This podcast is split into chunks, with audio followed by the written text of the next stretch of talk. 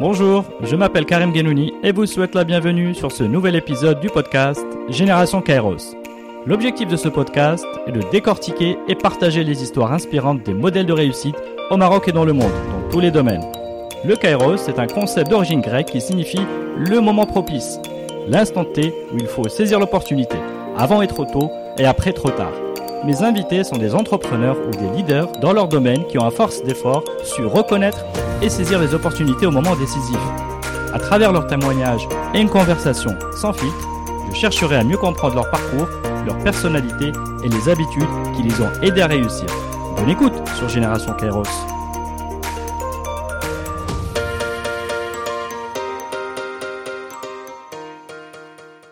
Hello Zineb. Bonjour Kalim. Comment vas-tu? Très bien, très très bien ce matin. Eh bien très bien. Euh, écoute, merci beaucoup de me recevoir. Bah, merci pour l'invitation. Très bien, bah écoute, euh, ravi de te rencontrer. Alors on se rencontre pour la première fois, on enregistre un podcast, tout va bien. Donc je vais te présenter rapidement. Ok. Et ensuite on pourra euh, alors parler euh, d'entrepreneuriat, de sport, de communauté, de digital, de start-up. Bon, il y a beaucoup de sujets, hein. donc euh, on est un vendredi matin, on va s'accrocher. Euh, donc. Zineb Benoula, tu es entrepreneur dans le sport, fondatrice de la Sportec Marocaine Mid Runners. Donc c'est une application sur mesure qui va répondre aux communautés de, de débutants dans la course à pied, dans les sports de plein air. Alors, et Alors vous pas avez que les débutants, Ok. les coureurs. des coureurs. Et vous avez réussi une levée de fonds si- récemment, une levée de fonds euh, précise ou de je sais pas très bien, de 1 million de dirhams. Ouais. Donc il était un bel encouragement pour une initiative finalement partie de groupe WhatsApp. Et tu me disais à l'instant partie en réalité d'une association. Voilà, donc partie du groupe WhatsApp, euh, ciblant quelques quartiers un peu, euh, je dirais, UP sur Casa. Puis une page Facebook qui a fédéré une communauté essentiellement féminine de plusieurs centaines de personnes en 2021. Et aujourd'hui qui app mobile avec une vraie ambition de monétisation à l'échelle nationale. Tout à fait. Donc Zineb, merci beaucoup de me donner l'opportunité de parler de sport et de la pratique sportive. Euh, Finalement, quand j'ai un petit peu préparé, qui se révèle un petit peu euh, avec des multiples pouvoirs, que c'est une thématique qui est grandissante au Maroc. Ouais, ouais, ouais. observe Là, on est a- vraiment au balbutiement de, de cette industrie. Voilà, très bien. Alors, euh, bien entendu, il y a le sport euh, Monsieur Tout le Monde, Madame Tout le Monde, facteur de bien-être et de santé, très bien, et qui est inscrit comme tel dans les objectifs des Nations Unies, il faut le rappeler. C'est un moteur d'inspiration pour affronter les défis au quotidien. Et là, je fais coucou aux entrepreneurs, parce que j'ai l'impression que beaucoup, pas, pas, pas tous, hein, mais beaucoup pratiquent du sport, parce que ça les aide à, à changer leurs croyances, à se Puis, rapprocher à, de... à libérer un peu les, tout, tout, tout le stress et la pression qu'on a. Parce C'est que ça. c'est juste. C'est au- autant, autant euh, passionnant que flippant ce qu'on vit au quotidien. Très bien. Voilà, donc on en a besoin. Ouais. Le sport comme facteur de cohésion sociale et d'engagement. Alors là, euh, on a vu les émotions fortes récemment avec euh, la performance hein, dans le sport des Lions de l'Atlas.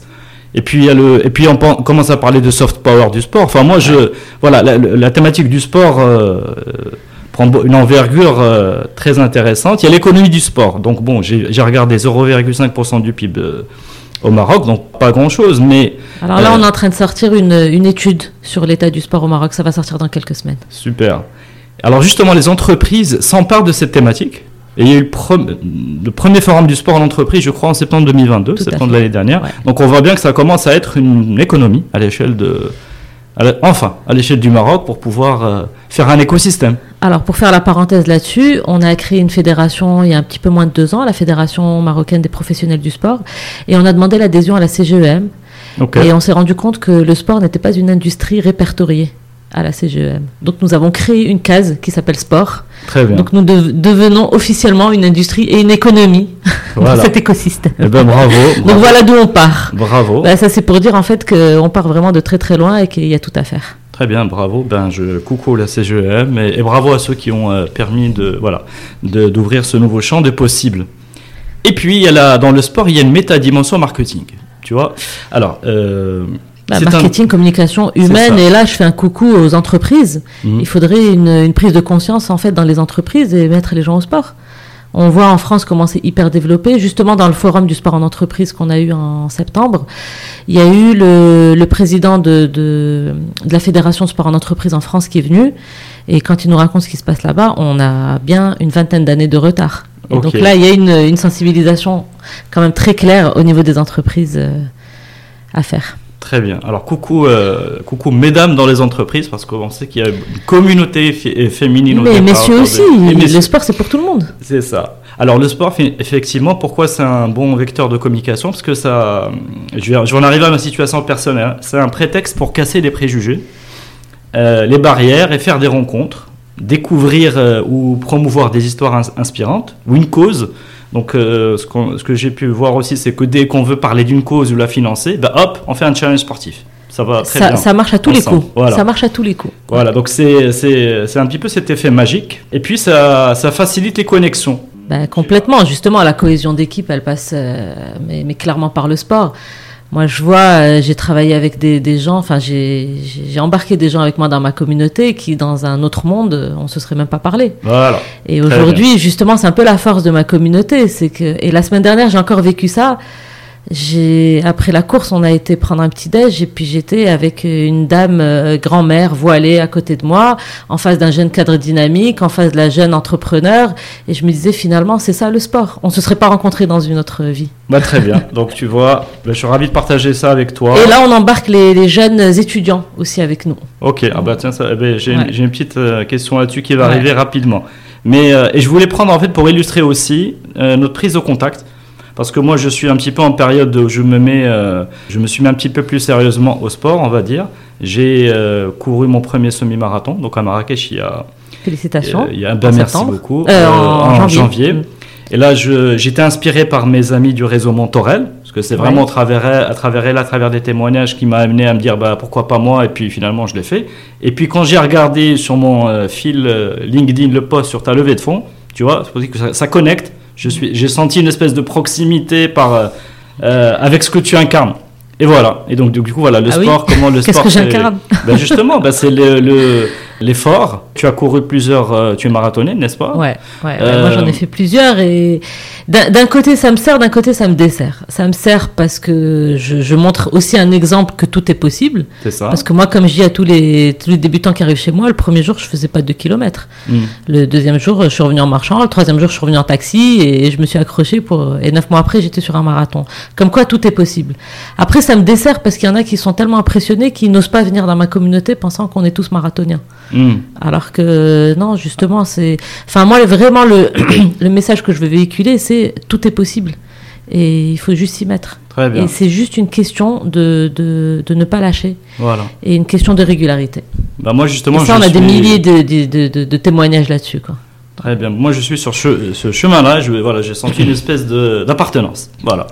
Voilà. Donc C'est ça, au bout d'un moment, on devient un peu la secte des runners. les- les- Et on rentre un peu là-dedans, et puis, et puis quand on rentre là-dedans, on rentre vraiment là-dedans, quoi. C'est-à-dire qu'on rentre dans tout un monde euh, et qui fascine et qui, et qui accroche, vraiment. Exact. Donc on va parler de pas que de run, mais de sport de manière générale, Ouais. n'est-ce pas? Ouais. On va parler aussi de start-up parce que euh, tu es aussi vice-présidente de la Fédération marocaine des professionnels du sport. Ouais. Et vous êtes quelques start-up à vous faire connaître. Donc j'ai noté, il y a YoFit, il y a GC Sport, il y en a. Ouais. Donc on va pouvoir parler de cet écosystème Ouais. naissant. Et puis euh, de phase d'amorçage. Parce que euh, Ouais. là c'est imprécis. Donc il y a une. euh, ce serait intéressant de revenir avec toi sur la proposition de valeur de Meet the Mhm. Runners. euh, comment, tu- comment, comment elle est aujourd'hui euh, positionnée euh, sur le marché marocain pour les particuliers et les corporates. Et puis enfin, il y a le mindset entrepreneur. Donc tu avais cité dans une de tes euh, interventions euh, qu'il fallait de la passion pour entreprendre dans le sport, Je pense qu'il faut de la passion pour entreprendre tout court. hein. et particulièrement dans le sport. Et il y a, moi ce que j'ai- j'avais envie de parler avec toi aussi, c'est de l'inattendu de cette aventure entrepreneuriale. Il y en a tous les jours. Et, et par exemple, les défis d'une transition. Donc, toi, tu, tu, tu as démarré ce, projet-là, de ce que j'ai compris, comme une, une espèce de, de passion euh, Mm. communautaire euh, qui a résonné avec euh, plusieurs de tes compétences et plusieurs de tes envies. Et, jusqu'à, et dans un mood, euh, on s'amuse avec des copains. Hein, Complètement. à euh, aujourd'hui, on est dans une communauté où il faut discuter revenus, euh, cotisation, monétisation. euh, on passe d'un modèle gratuit à Hada, la croissance. Bon, bref, c'est des sujets Ouais, un ouais, peu plus ce, sérieux. ce switch est compliqué. hein. Voilà, donc j'avais j'avais vraiment envie de t'en parler Ouais. parce que c'est un exemple d'une d'une aventure passion à une aventure. Euh, c'est toute la difficulté, mais c'est en même temps toute la beauté du projet. Eh bien, très bien, ben, je suis ravi que tu sois partante pour en, en discuter. alors, je voulais commencer justement par Zineb adolescente. On parlait des jeunes. Si tu pouvais donc croiser Zineb qui a 12, 14 ans, un peu plus, et tu, tu, tu, aimerais la pousser à faire du sport, tu vois, parce que tu la vois un peu, peut-être un peu down, un peu pas à son potentiel, ou tu vois. Comment tu l'aborderais le sujet avec elle?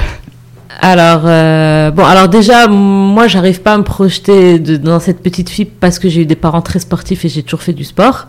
Donc nous, c'était c'était naturel chez nous d'aller faire du sport. Mais c'est vrai qu'aujourd'hui, je vois pas mal d'adolescents et il y en a une en particulier qui est la fille de notre chargé de projet, qui nous suit sur tous les événements. Elle vient même faire des réunions au bureau avec, euh, avec nous. Mhm.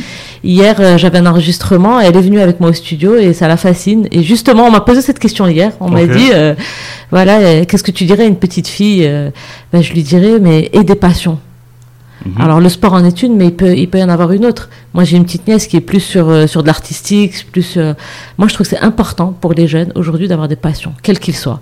Alors le sport, bien sûr, je favoriserai le sport pour plein de raisons, mais il faut avoir des passions. Ok. Ça c'est essentiel. Et si on peut en faire son métier, alors là c'est. Très bien. Mais alors, mais, euh, mais, alors, quand on va rester sur la, sur, sur la question, est-ce que, quels sont les, les, les bénéfices du sport? Alors, justement, ce que je dirais, ce que je dirais aux ados mmh. aujourd'hui, euh, et même aux enfants, c'est que le sport, justement, d'abord, il te conditionne une vie, il te met en, bonne condition physique, mhm. ce qui est important. Euh, c'est quelque chose qui occupe aussi beaucoup l'esprit. Moi, je vois les jeunes aujourd'hui qui font beaucoup de sport, bah, ils n'ont pas le temps d'aller faire des bêtises, ils n'ont pas mhm. le temps de penser à aller faire autre chose. Ils passent moins de temps sur les écrans. Ça, c'est important. Et ça crée aussi beaucoup de, alors, de la confiance en soi parce qu'on travaille sur le corps justement, donc on, est beaucoup plus à l'aise. Euh, on se challenge aussi. Euh, moi, je vois les enfants, dès qu'ils font un cross, on fait des courses pour enfants. Dès, qu'ils font une course, quel que soit leur, leur, classement, quand ils arrivent, ils passent la ligne d'arrivée, on leur met une médaille, mais pour eux, ils, sont ah, mais ils ont l'impression d'être aux Jeux Olympiques. Quoi. Donc, euh, ça, ça, ça, les remet en confiance. Et puis, ça crée cette cohésion aussi, dont on parlait tout à l'heure. Ça, c'est hyper important. On se fait beaucoup de copains à travers le sport. Hmm. Beaucoup. Et parce qu'on partage une même passion. C'est pas comme à l'école où euh, les cousins, bon, les cousins, c'est nos copains parce que c'est nos cousins, mais par le sport, on partage quelque chose. C'est valable pour les grands aussi. Hmm. C'est-à-dire qu'on partage une même passion et on se retrouve autour de cette passion et après on en parle et après euh, ça, devient vraiment des sujets au quotidien. Et ça, c'est hyper important pour les jeunes aujourd'hui qui, je trouve, passent beaucoup trop de temps sur les écrans, qui ont moins de passion, je trouve, que nous. Ils ont moins de rêves. Et c'est important qu'ils aient des rêves aujourd'hui. Donc c'est ça que je dirais en fait à des, à des jeunes. Et moi, je vois les jeunes qui viennent sur mes événements, parce qu'aujourd'hui, j'ai quand même pas mal d'adolescents qui viennent avec leurs parents. Ben, ils adorent. Ils mm. adorent, ils en redemandent. Euh, et à ce moment-là, euh, ils pensent pas à aller sur un écran, ils pensent pas, non, ils pensent juste à s'éclater, à, à, courir, à, à, discuter avec leurs copains, à échanger, combien tu as fait, machin, là, là. Et, et, ça crée cette passion-là. Moi, je vois, je vois tous les jeunes qui font du sport, c'est, on les sent, ils sont bien dans leur basket, ils sont bien dans leur tête. Euh, et, et, puis même, ça, ça, ça, ça, crée tellement de d'ondes positives aussi au mental qu'ils n'ont pas le temps de tergiverser, ils n'ont mm. pas le temps. Et donc ça, ça, rallume un peu le cerveau et c'est ça que je dirais aux, jeunes. Ok, bah écoute, j'espère mm. que le message est arrivé aux parents qui nous écoutent. C'est ça, en fait, c'est un message plus aux bah parents oui, oui, de dire euh, mettez, mettez vos enfants au sport. Alors aujourd'hui, on a une, un grand débat avec, euh, avec, avec, beaucoup de femmes qui sont autour de moi. Il y en a qui viennent à 40 ans chez moi qui me disent j'ai jamais fait de sport de ma vie, je veux m'y mettre parce que je veux être un modèle pour mes enfants. Et j'ai juste mm. envie de leur dire bah oui, les enfants, ils fonctionnent par mimétisme. C'est compliqué d'aller dire à des enfants en fait du sport quand les parents n'en font pas. Euh, très bien. Message, aux parents. Message aux parents. Alors justement, toi tu es né à Rabat. Ouais. Tu vas rester un petit peu dans cette période-là. Euh, l'environnement donc euh, avec des parents sportifs. et tu viens de parler de modèles. Est-ce que toi tu avais des modèles qui, d'accord, ou pas, ou quelque chose dans ton environnement? Pourquoi je parle de modèles? Parce que j'ai envie de dire quelque part, quelque part tu es un peu une héroïne d'aujourd'hui, même si tu vas me ah dire non vas me dire non. Mais quelque non, part. Non, c'est pas que je dis non, c'est que je m'en rends pas compte et, j'espère pouvoir influer sur. Euh, quelque part, si je prends un petit peu toutes celles qui te suivent et qui expriment un peu leur, euh, leur, euh, leur, leur admiration, leur remerciement, etc., tu incarnes quelque chose pour eux. Mm. Donc, qu'est-ce qui fait, peut-être, si tu peux nous faire le lien entre ton enfance et cette future héroïne? Est-ce que tu vois des, des explications? Bah, nos premiers repères sont nos parents. Mm-hmm. Et moi, c'est vrai que j'ai eu la chance d'avoir des parents euh, d'abord hyper ouverts, hyper sympas et qui nous ont qui nous ont initiés à plein de à plein de sports. C'est-à-dire que ils nous ont donné le choix de faire pas mal de choses et ils nous ont transmis cette fibre sportive. Mon modèle, c'était ma mère. Mhm. qui était très sportive, très agile, très souple. Et je voulais lui ressembler parce que je la trouvais super. Mhm. En fait, je suis sortie du même moule qu'elle, c'est-à-dire qu'on est hyper active, on a toujours envie de faire plein de trucs. C'était elle mon modèle quand j'étais petite. Mais après, des modèles sportifs, j'en ai eu que sur le tard, pas quand j'étais petite. D'accord. Ouais.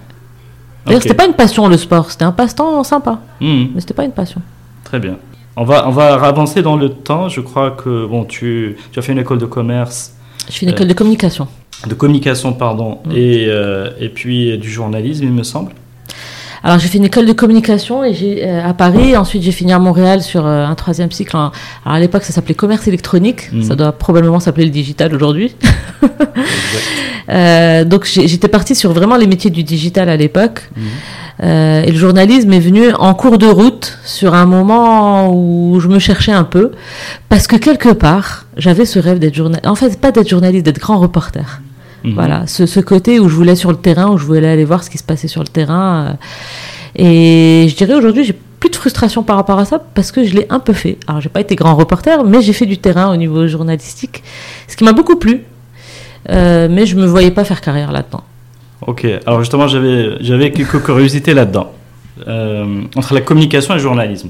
Euh, est-ce que c'est pas quelque part la même chose? C'est-à-dire, on produit du contenu pour euh, vendre un produit ou promouvoir ouais, mais alors produire du contenu dans une agence et être sur le terrain en, pour, pour un, un, organe de presse, c'est pas du tout la même chose. On mhm. ne On produit pas de la même manière. mais oui, j'ai fait les deux. Et franchement, j'ai préféré le journalisme. Voilà. Ouais, j'ai préféré clairement le journalisme. Et ce qui m'a frustré ici au Maroc, euh, on en parlait avant, avant le début de notre interview. Je trouve que le niveau de journalisme est quand même très très bas. Et surtout, ce qui m'avait vraiment frustré, je me prenais la tête avec les rédactions là-dessus, c'est qu'ils n'allaient pas sur le terrain. Mhm. Ils me disaient, mais pourquoi tu vas perdre ton temps, euh, passe des coups de fil? Je dis non, moi j'ai besoin d'aller faire un vrai travail. Enfin, mon travail, je le faisais vraiment sur le terrain. Et j'ai eu la chance de rencontrer un super rédacteur en chef en cours de route qui lui adorait le terrain. Et il m'envoyait tout le temps sur le terrain où il venait avec moi et tout. Ça, c'était génial. Mmh. Donc, euh, donc, on produit du contenu. En fait, on le crée. On le crée complètement. C'est plus que la production, on le crée. Et, ça, c'était génial. J'ai couvert des événements, j'ai interviewé des gens. Puis on rencontre aussi plein de personnes. C'est, je trouve ça vraiment passionnant. Quand c'est bien fait, le mmh. journalisme, c'est passionnant. Moi, j'ai deux, trois copains à, Paris qui sont journalistes. Ils font du vrai travail. Et vraiment, c'est génial. C'est-à-dire que c'est, pour eux, c'est une passion. Ici, je trouve pas que les journalistes soient passionnés par ce qu'ils font. Mais, ce qui est un peu dommage. Mmh. Ce qui est un peu dommage. Moi, je travaille sur, euh, sur de grands événements sportifs. On ramène les journalistes. Et on a l'impression qu'ils sont juste blasés, qu'ils ont juste envie de recevoir un communiqué de presse et de partir. Et je veux pas citer un dernier événement qui vient de se, de se dérouler. Et franchement, moi, je sais ce qui s'est passé sur cet événement. Et quand je vois la presse, comment elle a juste relayé un communiqué de presse, alors qu'ils étaient sur place. Euh, moi, ça me fait. Non, il y, a des opportunités. ouais, mais je trouve ça dommage parce que c'est un super métier. Hmm. Être journaliste, c'est vraiment un super métier et je trouve qu'ils n'en font pas une passion on leur donne pas, je sais pas, on leur donne pas l'envie d'être passionné, je sais pas. Bah, il y aura une, euh, une, révolution journalistique à venir pour. Euh, bah, de toute façon là, avec tous les médias sociaux et compagnie. Hier, j'en parlais justement à quelqu'un parce que je suis en train de préparer un gros événement et on parlait de la presse et je leur disais, moi, soit ils suivent correctement, soit je me bats sur les médias sociaux. C'est-à-dire mm. qu'à un moment donné, on a des, on, a aujourd'hui les, les, réseaux sociaux qui, qui ont une portée quand même plus intéressante des fois que certains médias. Oui, en termes de, communauté. Euh, ouais, donc euh, moi, soit ils font bien leur travail, soit. ok, message entendu. Alors, c'était ah, c'était intéressant parce que je pense que ça, tu as fait euh, de la communication.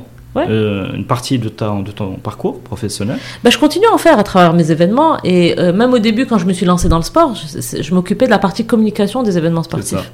Voilà. Donc, euh, donc euh, alors après ces, après ces expériences euh, à l'étranger, retour au Maroc. là, ce que, ce que j'avais envie de parler avec toi, j'ai un peu compris que c'est un peu la traversée du désert. alors, j'ai. Et alors, et alors, pardon. Avant, avant de, de, de partir dans, dans, dans, les dunes de ce désert ou pas, c'était l'idée, je connaître quels étaient tes, tes plus grands doutes de cette période-là, qui sont devenus aujourd'hui tes plus grandes fiertés. Alors déjà, euh, je suis rentrée au Maroc vraiment par choix. Ça, c'est important à souligner mhm. parce que parce que oui, il y a une période un peu compliquée après, mais je suis rentrée vraiment parce que j'avais envie de rentrer et j'étais contente de rentrer. maintenant, je ne savais pas pourquoi je rentrais. Enfin, pourquoi faire Mm. Je savais pourquoi je rentrais, mais je ne savais pas pourquoi faire. Donc, j'ai commencé à chercher du travail. Je suis arrivée à Casa, qui n'est pas ma ville natale, euh, et je connaissais zéro personne. Donc, euh, c'est c'est toute la beauté, c'est toute la difficulté aussi de l'expérience. Euh, et j'ai trouvé, par le biais d'un cousin, un travail. J'ai pris. Et franchement, c'était l'horreur. Mm. Mais il fallait bien que je commence quelque part. Enfin, l'horreur, j'exagère, mais c'était pas ce que je voulais. Euh, et surtout qu'à l'époque, à Montréal, je travaillais, on avait déjà la culture du télétravail. Et j'étais restée pendant un an à distance avec eux en rentrant au Maroc. Donc aller, aller m'enfermer après dans un bureau avec des gens que j'aimais pas, sur un travail que j'aimais pas, sur des missions que j'aimais pas, c'était très compliqué pour moi, qui prenait déjà à l'époque cette liberté. Mm. Et donc après, il y a eu la traversée du désert parce que je voulais pas retourner en entreprise. Je savais que je voulais faire quelque chose, mais j'arrivais pas à trouver le bon filon. Je savais pas quoi. Je savais pas. Je savais que je voulais monter. Voilà, voilà. Je savais que je voulais être entrepreneur. Je me disais, je vais monter un truc et je veux être mon propre patron. Mhm. Ça, je crois que je tiens ça de mon père qui m'a toujours dit. Ok, c'est bien de travailler, tu fais ton expérience, mais à un moment donné, il, il va falloir que tu sois te- ton propre patron. Et, mais je savais pas dans quoi. Donc la traversée du désert, elle m'a aussi servi parce que ça m'a fait poser plein de questions. Euh, C'était un moment où je commençais à rencontrer un peu de monde, un petit peu. C'est là où je me suis mis un peu dans le journalisme, un peu. J'ai eu cette opportunité. Ça m'a permis de rencontrer plein de monde à Casa, vu que je connaissais pas beaucoup de Mhm. monde. Euh, donc oui, on se pose plein de questions, on rencontre du monde, on rencontre des gens de son âge qui se posent ou qui se sont posés des questions un petit peu avant ou un petit peu après. Euh, oui, c'était. En fait, j'ai remis en question beaucoup de choses, mais il y a un truc sur lequel je retombais toujours sur mes, mes, mes Mhm. deux pieds, c'est que j'allais pas repartir. Et ça, c'est quand même hyper important. Mm. Parce que moi, j'entends plein de jeunes, même aujourd'hui, qui disent Ah, moi, j'ai le Maroc, machin, j'ai envie de partir. Euh, moi, pourtant, j'ai un passeport étranger, j'avais mes contacts à l'étranger, on m'appelait encore pour avoir du boulot et tout, j'avais tout pour partir, et j'avais beau le retourner dans tous les sens. euh, ma place était ici. Mm. Ça, j'en étais sûre, donc c'était déjà. Des racines bien, bien implantées. Ouais, ouais. Mm. Mais c'est hyper important Mm. d'a- d'avoir répondu à cette question. Oui. Après, euh, une fois qu'on est là, qu'est-ce qu'on fait? Et la question, c'est qu'est-ce qu'on fait? Mhm. Et donc là, euh, bon, ce qui est, ce qui est, ce qui m'a sauvé aussi dans mon caractère, c'est que je ne sais pas rester sans rien faire. Et du coup, euh, comme on m'a toujours dit, reste dans l'action, reste dans l'action. De toute façon, c'est dans l'action parce que dans sa tête, on a, on peut imaginer mille et une choses. Euh, D'ailleurs, au passage, il y a une histoire que j'oublie de raconter, souvent dans mes interviews, c'est que à un moment donné, je m'étais dit, ah ben j'irais bien gérer une galerie d'art. Ça, mais c'est vraiment des trucs qu'on s'imagine. Ben je l'ai fait, j'ai détesté. Ah, ok. Comme Ah, tu, quoi- tu- en fait, tu t'autorises euh, un petit peu toutes les, euh, tu vois, toutes les inspirations qui te viennent pour tester. Ben, c'est ça, je reste dans l'action, je teste. Euh, comme me dit souvent mon mentor, il me dit reste dans l'action, test and learn, Mm. test and learn. Il me dit tu testes et tu réajustes, tu testes et tu réajustes. J'ai aucun regret de tout ce que j'ai fait. Franchement, au contraire, parce que je trouve que j'ai fait des choses. Ouais, ouais. Et cette histoire d'avoir géré cette galerie, euh, ça, ça fait rêver de l'extérieur. Oui, on va gérer des artistes et tout, mais en fait, ils sont un peu perchés les artistes. Et moi qui suis assez carré, terre à terre, et voilà, et les deux pieds sur terre, c'était compliqué pour moi. Euh, Mais c'était génial. C'était une super expérience. On a monté une super expo dans une usine désaffectée d'Ainsbay et tout. C'était génial. Euh, D'ailleurs, le, le gars avec qui j'ai travaillé, on est toujours copains et tout. Je le revois toujours avec plaisir. Mm. Mais je repartirai pas travailler là-bas. C'est, enfin, faut être un peu perché. Et, et, et donc euh, voilà, je me suis un peu cherchée pendant deux ans. Je fais du journalisme, je travaille dans la galerie. euh, j'ai, monté des événements. J'adore monter des événements. J'ai monté des petits événements à droite à gauche. euh, et, et, et voilà, c'est, moi je trouve qu'elle a été bénéfique aussi cette période parce que justement, on se cherche, on touche à plein de choses. Et comme ça, après, il n'y a pas de regret. Et c'est quand que tu as vu la lumière? Alors, elle est très très claire, la lumière. Ça s'est passé sur un déjeuner en Mhm. mars 2013, où justement pendant toute cette période où je me cherchais, euh, je travaillais un peu euh, en freelance avec un copain qui avait une agence de communication. Et ce jour-là, on déjeune et il me regarde dans- droit dans les yeux, il me dit Sineb, tu peux pas continuer comme ça. Je lui dis ah bon? Enfin moi j'étais voilà j'étais un peu perché moi aussi à ce moment-là, je savais pas trop. Et il me dit mais est-ce que tu veux pas venir travailler avec nous sur le marathon de Casa? Je lui dis mais je sais même pas de quoi tu me parles. Et puis j'ai monté un dossier, on l'a présenté. C'est vrai que lui, je le soupçonne d'avoir poussé un peu ma candidature. Bah oui. Ouais. Euh, enfin, euh, moi, j'ai, moi, j'ai, enfin, on peut, on peut dire que c'est une life changing de, un life changing déjeuner. Ah mais Totalement. Donc, mais- C'est mon ami d'enfance qui me connaît, Voilà. avec qui je travaillais, avec qui on partageait. Et ce qui est très drôle, c'est que ça faisait deux ou trois ans que lui il courait. Et il me racontait, il me racontait qu'il se levait à 5 heures du matin, qu'il allait courir, qu'il faisait des marathons et tout. Et En moi, je 2000 le regardais. En mais 2013, c'est un extraterrestre. Non, mais c'était de la science-fiction Voilà. pour moi. Il me racontait ça. Je lui disais, mais pourquoi tu te lèves aussitôt? Mais pourquoi tu cours 42 km Mais pourquoi? Il me racontait ça, mais ça, ça me- ça me passait complètement au-dessus de la tête. Puis un jour, il me dit, mais viens travailler avec nous. Et quelque part, je me disais, ouais, ça a l'air drôle leur truc, ça a l'air marrant. Mm. Et du coup. Et puis tu étais quelqu'un d'ouvert euh, dans l'absolu.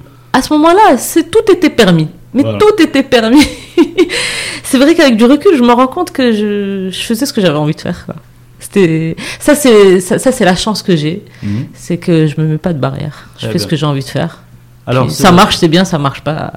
Et puis du coup, voilà. Alors, en parallèle, il y a eu deux choses. Il y a eu ce- le marathon de Casa sur lequel, du coup, ils m'ont embauché. Mhm. Euh, et en plus, c'était un peu compliqué parce que c'était une, c'était une association où ils étaient tous bénévoles. Du coup, Mhm. la journée, ils avaient leur job. Mhm. Euh, les réunions, c'était le samedi matin et tout. Sauf que moi, j'étais employée pour faire ça. Du coup, je passais mes journées à essayer de trouver des solutions aux questions aux- où eux avaient déjà des réponses, mais moi, non. Donc, j'ai tout appris toute seule.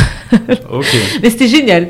C'était génial. Il y a eu, des, il y a- il y a eu des, des- des moments vraiment hyper rigolos. J'arrivais en réunion en, en leur disant, je vais vous apprendre des choses, et ils me regardaient. et- Des genres, Eux, ils euh, étaient marathoniens depuis 10 ans, et c'était là. Oui, oui, on le sait. c'était drôle, mais bon. Ils t'ont un peu bisuté, comment. Ils m'ont bisuté, mais ils ont été très bienveillants. Ils Mm. ont été très protecteurs. J'étais encore une fois la seule fille dans le comité. Euh, et ils ont, non, ils ont été super. Franchement, ils m'ont, ils m'ont plutôt accompagnée. Ça les faisait marrer quand j'arrivais avec des idées que eux avaient déjà. Mhm.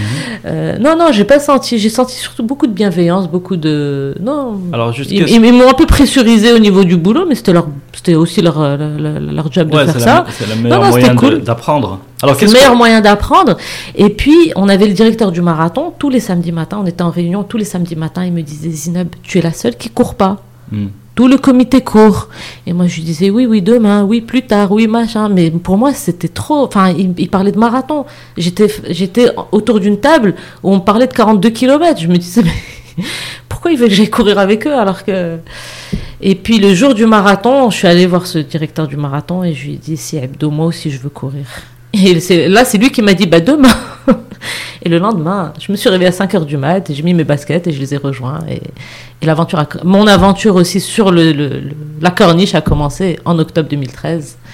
Une fois qu'on a, qu'on, qu'on a fait ça. Et puis, la même année, ce même copain qui m'a embarqué là-dedans avait comme projet de faire le tour du Maroc en semi-marathon. Mhm. Et il m'a demandé de coordonner avec lui le projet. Alors évidemment, euh, moi je me jette comme ça sans trop savoir dans quoi je me jette. Et j'ai dit OK. Et franchement, je me... si j'étais consciente du projet, je pense que j'aurais pas dit OK avec autant de facilité parce que ça a été énormément de travail, complètement bénévole parce qu'on a fait ça sans argent, sans rien. On a fait ça encore une fois pour se marrer. Euh, ça a été un super projet. Et en fait, le, le principe, c'était que, que lui, il allait se balader de région en région. Et Mhm. à l'époque, il y avait 16 régions dans le Maroc. Parce qu'il y en a 12 aujourd'hui. Mhm. Et du coup, et du coup dans, dans, dans- cha- chaque semaine, il allait faire un semi-marathon dans le, le- le chef-lieu de la région. Ah ouais, ok, chaque semaine. Chaque semaine. Et du coup, je me disais, je suis en train de porter tout le projet, je suis en train de porter tout ce monde-là, je suis en train de porter tout, tout- tout- toutes les associations sur lesquelles on fait ça. Et je vais pas juste le regarder faire. Moi aussi, je veux courir. Et en fait, j'ai j'ai fait la première étape. Attends, Zineb, avant de courir. Là, tu n'es pas rémunéré, entre guillemets. Non. Du... Non. Donc, euh, tu te sens pas exploité? Comment tu te, comment Non. tu te sens? Non, Ouais. je me sentais Voilà, pas c'est les hormones qui compensent. Non, c'est pas ça. Je me sentais pas exploitée parce que je savais qu'avec lui, alors lui aussi, il le faisait pas rémunérer. Mhm. C'était alors oui, je l'ai porté un projet qui c'était lui toi, son projet. temps, j'imagine. Non, c'était pas un plein temps, Grosse quand même. charge quand même. Non. Non, parce que à, à côté, lui, compensait. Lui était dans le milieu du sport Mhm.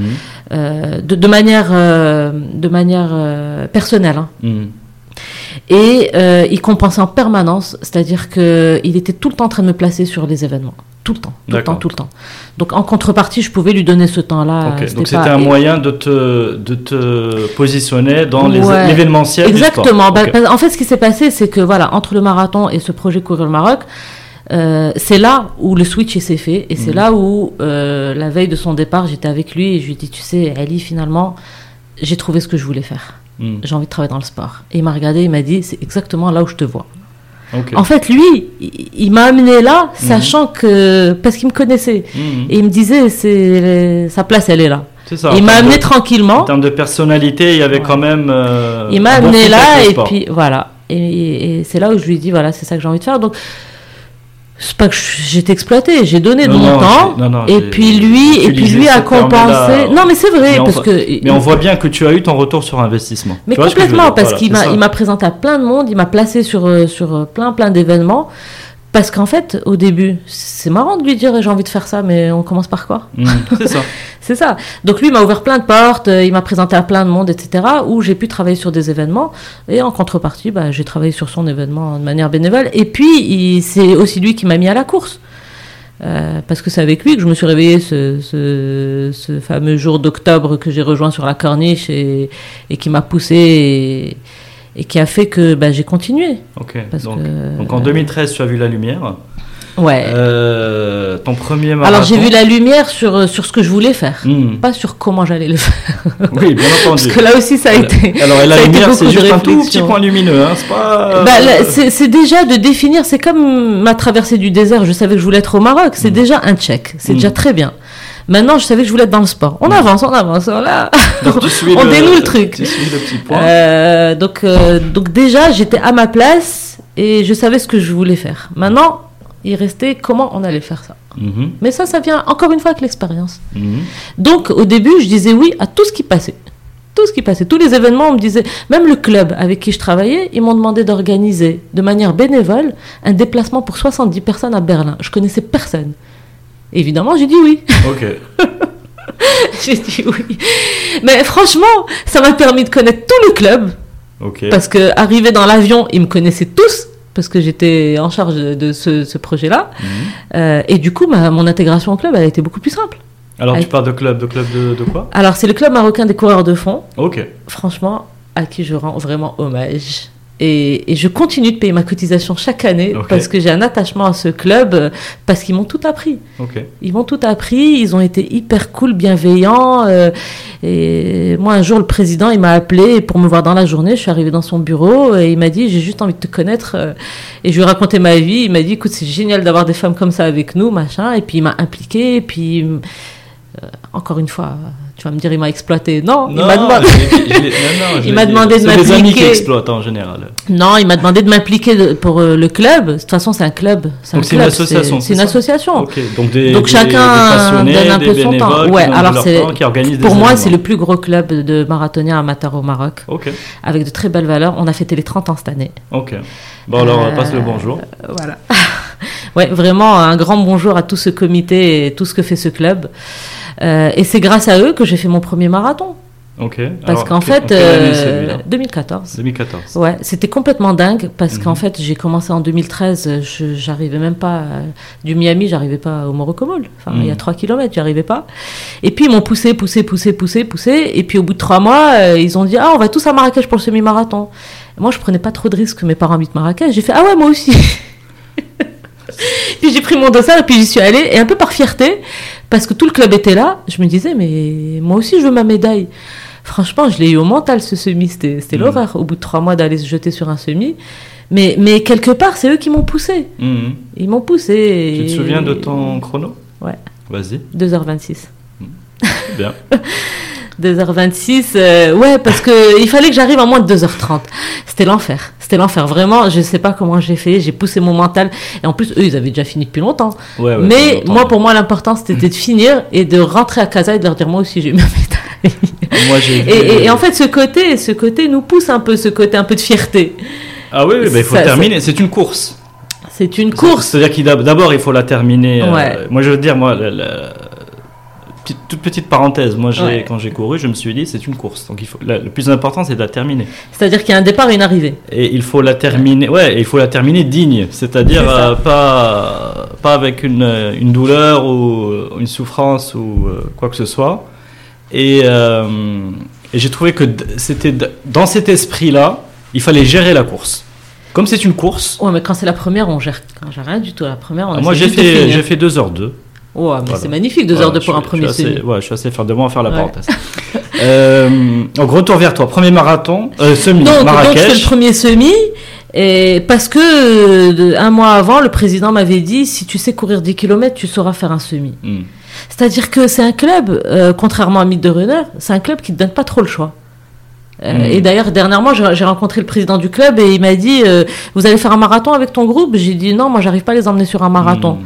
Il m'a dit Bah, nous, on vous donne pas le choix. J'ai dit Ah, Bah oui, j'ai vu. C'est par objectif direct. Il n'y a pas de. C'est-à-dire que eux te poussent tout de suite sur la performance, Mm. même la performance avec toi-même. Mm. Ouais. Mais en toute bienveillance, c'est pas. Ouais, bien sûr. Et du coup, euh, quand ils m'ont demandé d'organiser euh, le déplacement à Berlin avec les 70 personnes, Mm. ben, je l'ai fait. Et arrivé là-bas, on m'a donné un dossard. J'ai dit, mais pourquoi faire? Ils m'ont dit, pour courir. J'ai dit, mais je suis pas entraînée. Et le gars me dit, bah quand même, c'est dommage. Et là, donc je prends le dossard, et puis le lendemain matin, je me réveille, j'avais pas les bonnes chaussettes, pas les bonnes chaussures, euh, pas la bonne tenue, j'avais rien, j'avais pas prévu moi de courir. Moi, j'étais allée coordonner un déplacement de Tu 70 pépère, personnes. faire les, les magasins, se balader. euh, Ouais, moi j'étais allée coordonner un groupe. Et puis là, je me suis dit, on est quand même sur un des six majors.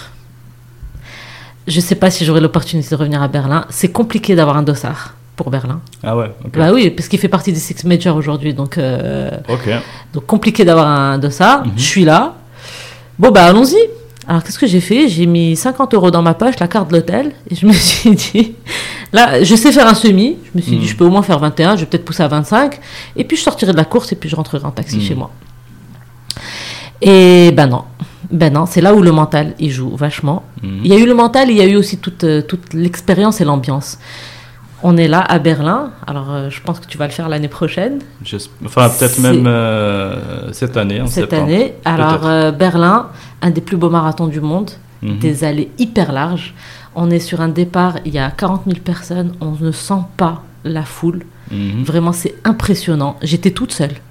Parce que Donc, tu n'étais pas avec le groupe. J'étais pas avec le groupe parce que j'avais prévu, j'avais pas prévu de courir. Oui, de toute façon, au moins, ils vont détaler. euh, Et Romain, ils vont détaler. Ils sont, non, en plus, ils sont en sous-groupe. Ils se sont entraînés ensemble et tout. Hmm. Donc, j'étais toute seule au milieu de cette foule euh, qui m'a fait vibrer. Non, mais c'est vraiment vibrant, quoi. Mhm. Et puis, euh, tu prends le départ, c'est des allées qui sont hyper larges. Et on sent pas, on sent pas la foule. Donc, on se met à courir. Et puis, tous les kilomètres, mais vraiment tous les kilomètres, un groupe de musique. Et ça ne s'arrête jamais, jamais, Quelle- jamais, quelle jamais, de fou, quand jamais. même, mais hein. une ambiance de malade. Euh, les ravitaillements, l'organisation à l'allemande, quoi. Mhm. Tout était carré. En plus, moi, c'était mon premier grand marathon. Je savais même pas à quoi ça ressemblait un marathon. Mhm. Et donc, j'y suis allée. Ça t'a motivé? Ah, ça m'a motivé. 20, 21, 25. Je suis arrivée au 28e. Là, je commence à avoir mal aux jambes, machin. Je me disais, ah, quand même, machin. Je- Et puis, en fait, c'est la musique qui m'entraînait. Et puis, les gens. Et puis, la foule. La foule, elle entraîne. Elle entraîne. Et puis, je me suis dit, bon, allez, 30, 32, 33. Après, je me suis dit, bon, c'est dommage. On est plus très loin, là. Et essayé d'imaginer. Je me disais, bon, 40, euh, c'est telle distance sur la corniche. On essaie de s'imaginer, en fait. Et puis j'ai continué, continué, continué. Au 38e, je rencontre tout le groupe qui est en train de rentrer à l'hôtel, tout frais, bien sûr, parce que ça faisait une heure qu'ils avaient fini. Ouais. Et là, ils ont commencé à m'encourager, m'applaudir et tout. Après, une copine m'a dit, bon, t'as vu te, te redresser. Parce que j'étais, j'en pouvais plus. Et j'ai continué, continué, continué. Et à un moment donné, j'ai vu la grande porte de Brandebourg, là, de, de Berlin. C'était, ça y est, c'était la fin. Et je me suis dit, bah, ça y est, c'est la fin. Et, et là, j'ai passé la ligne d'arrivée. Et là, les larmes ont coulé, mais toute seule. Je suis sortie. Et puis, j'ai enlevé mes chaussures qui étaient pleines de sang, parce qu'évidemment, j'avais pas les bonnes chaussures, les bonnes chaussettes. J'ai tout jeté, je suis rentrée pieds nus à l'hôtel. Ah ouais, putain, quelle, belle, quelle belle histoire.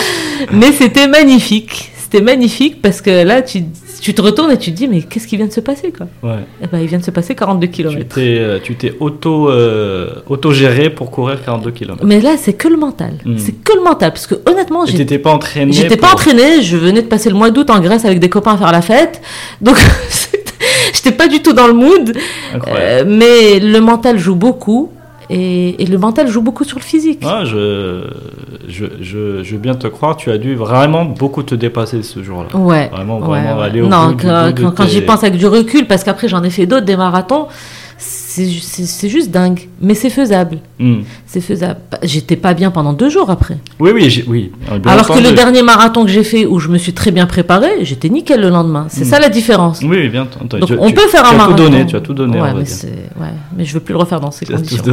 ouais, non, non, oui. Mais t'es quand même. Mais, mais, mais alors à partir de ce moment-là, on se dit que tout est possible. Ouais. Ah, On se dit que tout est possible. Et puis le soir, quand on s'est tous réunis, on en a tous parlé, on se disait, bah, qu'est-ce qu'ils ont eux de plus que moi? Que de l'entraînement. l'entraînement, ouais. Ah Bah, c'est tout, il fallait juste s'entraîner. Donc, euh, beaucoup de travail et l'endurance pour, euh, pour y arriver. Mais ça travaille le mental à fond. Et après, en fait, ce que j'ai trouvé génial dans cette expérience, c'est que le mental, après, euh, tout ce qu'on apprend dans la course, ça se répercute dans la vie de tous les jours. À Je suis beaucoup plus endurante même dans mon travail. Et heureusement, À les entrepreneurs ont intérêt d'être endurants. Ouais, bon, on leur a fait coucou au début. hein. Alors, Zineb, merci beaucoup. hein. Tu m'as remotivé pour Berlin, euh, donc euh, très bien. Ah, J'en ai fait 6 des marathons. J'en garde un souvenir, mais incroyable de Berlin. Ok. Incroyable. Bah, très bien. Donc euh, Berlin, euh, le rendez-vous est pris. Alors, donc, on va arriver à Meet the Runners, je crois en 2018. Ben, je vais juste faire la, la- la transition justement Ouais. avec ce club. C'est que ce club nous a toujours dit, c'est un club qui veut pas trop s'ouvrir parce qu'il faut gérer tout ce monde-là. Et il Mhm. nous a toujours, le, le- le- un des fondateurs de, de- qui, a, qui a été ex-président, enfin qui était président, euh, nous a toujours dit transmettez, transmettez, transmettez, transmettez, transmettez. Mhm. Et du coup, moi, après, après donc j'ai commencé à travailler dans le monde du sport, etc. Et, euh, et à un moment donné, j'ai commencé, moi, à transmettre via une association que j'avais rencontrée, l'association des Amis du Ruban Rose, à transmettre ça par la course, j'avais monté, euh, par la, la marche. Mhm. J'avais monté un groupe de marche pour ces, ces femmes-là, que j'avais appelé les marcheuses. Et puis une copine me dit, euh, ton, ton, nom- ton groupe WhatsApp là, c'est nul comme nom, appelle le Meet the Walkers. Ouais, C'est ouais. de là que vient le nom, en fait. Et c'est un très joli nom. De mythe, de, parce que c'est de là où vient la, la vocation du sport. de rencontre, c'est ça, c'est ça. Elle, c'était en référence au film, mais c'est pas Ok. grave. Ah, il y a un a- film Meet the Walkers. Ah, je le connais pas. Et, de- et donc, et donc, euh, et donc, euh, euh, on, on a, on a créé ce groupe Meet the Walkers pour les femmes, euh, et qui s'est transformé en Meet the Runners une fois que, une fois que j'ai rameuté les copines et qu'on s'est mis à courir. Et, et, et en fait, tout ce que j'ai appris dans ce club, je l'ai transmis. Vraiment, c'était, ça résonnait à chaque fois. Mhm. Et, et à chaque fois que je les rencontre aujourd'hui, parce qu'on se rencontre sur la corniche, je vois le, le- ce, ce monsieur, vraiment un monsieur exceptionnel, et je vois que ça brille dans ses yeux. Quand, Mhm. quand il me voit tout ça, il me dit, mais c'est génial tout ce que tu fais. C'est-à-dire, il, il s'est pas senti comme euh, elle nous a délaissés pour aller monter son truc. Au Mhm. contraire, il me dit, c'est génial, tu as transmis, tu as monté ton truc. Il est fier, en fait, d'avoir pu apporter ça. Ben oui, mais en fait, Parce que c'est sa vois- contribution aussi. Exact, tu vois, je, je le découvre là avec toi et je trouve ça très très beau. C'est-à-dire que tu es dans la tu es dans la transmission. C'est-à-dire Ouais. que tu es parti auprès entre guillemets de puristes, hein, C'est ça. euh, de, de puristes de la de la course, de la performance, et tu as transmis euh, cette euh, cette passion, toutes les vertus qui vont avec. C'est ça. Et aujourd'hui encore, il y, a- il y a un truc que j'arrive pas à transmettre par rapport au club, c'est le côté performance d'aller jusqu'au marathon. Hmm. J'ai encore réussi à convertir aucun en marathon. Là, je suis en train d'y arriver. Cette année, on va en avoir. Mais, mais tout ce qu'ils m'ont transmis, j'essaie de le transmettre parce qu'en fait, c'est comme ça que moi j'ai tout appris. Donc après, on transmet et ça a été les et par les bonnes valeurs du sport. Très bien. Donc Meet the Walkers. Euh, donc donc là, on se retrouve sur une euh, euh, sur une euh, la défense d'une cause via la marche, puis euh, la petite histoire de tu les mets à tu les mets à courir parce qu'il faisait froid, je crois. Ouais. Voilà encore une belle histoire. Bah, en fait, ce qui s'est passé, c'est que les marcheuses, c'était les femmes qui étaient atteintes du, de- du- du cancer du sein ou en rémission. Euh, et on continue encore aujourd'hui. Ah à, à ouais. continuer à venir marcher avec nous. Euh, mais au-delà, au- au- autour de ce groupe, bah, les copines se sont, se sont alliées et puis les copines sont devenues les, les runneuses. Alors que ces femmes-là sont restées des marcheuses. Alors aujourd'hui, je suis hyper fière parce qu'il y en a Mhm. deux qui sont coureuses Bravo, et elles vont participer à mon raid que j'organise cet été. bravo, Ouais. Ah, bravo. Ça, ça, c'est vraiment une grande fierté qu'on a de, dans l'association de voir comment des femmes qui sont passées par un cancer, par la rémission, quand elles arrivent à récupérer une forme physique Mm. euh, correcte, euh, on arrive à les mettre à la course. Et il y en a une en particulier, vraiment, que je salue. Euh, c'est une dame assez âgée et qui s'est mise à courir. Hmm. Et ça, ça c'est vraiment, moi, ça brille dans mes yeux quand je la vois sur mes courses. Parce que, parce que, dans, parce que même avant son cancer, euh, elle faisait pas de sport. Hmm. Je veux dire, c'était pas une coureuse. On en a une autre un peu plus jeune. Elle, par contre, elle était sportive. Elle a repris. Là, elle part sur le rallye des gazelles. Ok, Et après, elle va venir faire mon raid. Oh, juin. très bien. Ouais. bon. Et ça, ça c'est un peu nos batailles aussi au sein de l'association. C'est vraiment de leur redonner confiance à travers le sport, c'est de leur redonner confiance euh, euh, à travers la course ou, de- ou du challenge.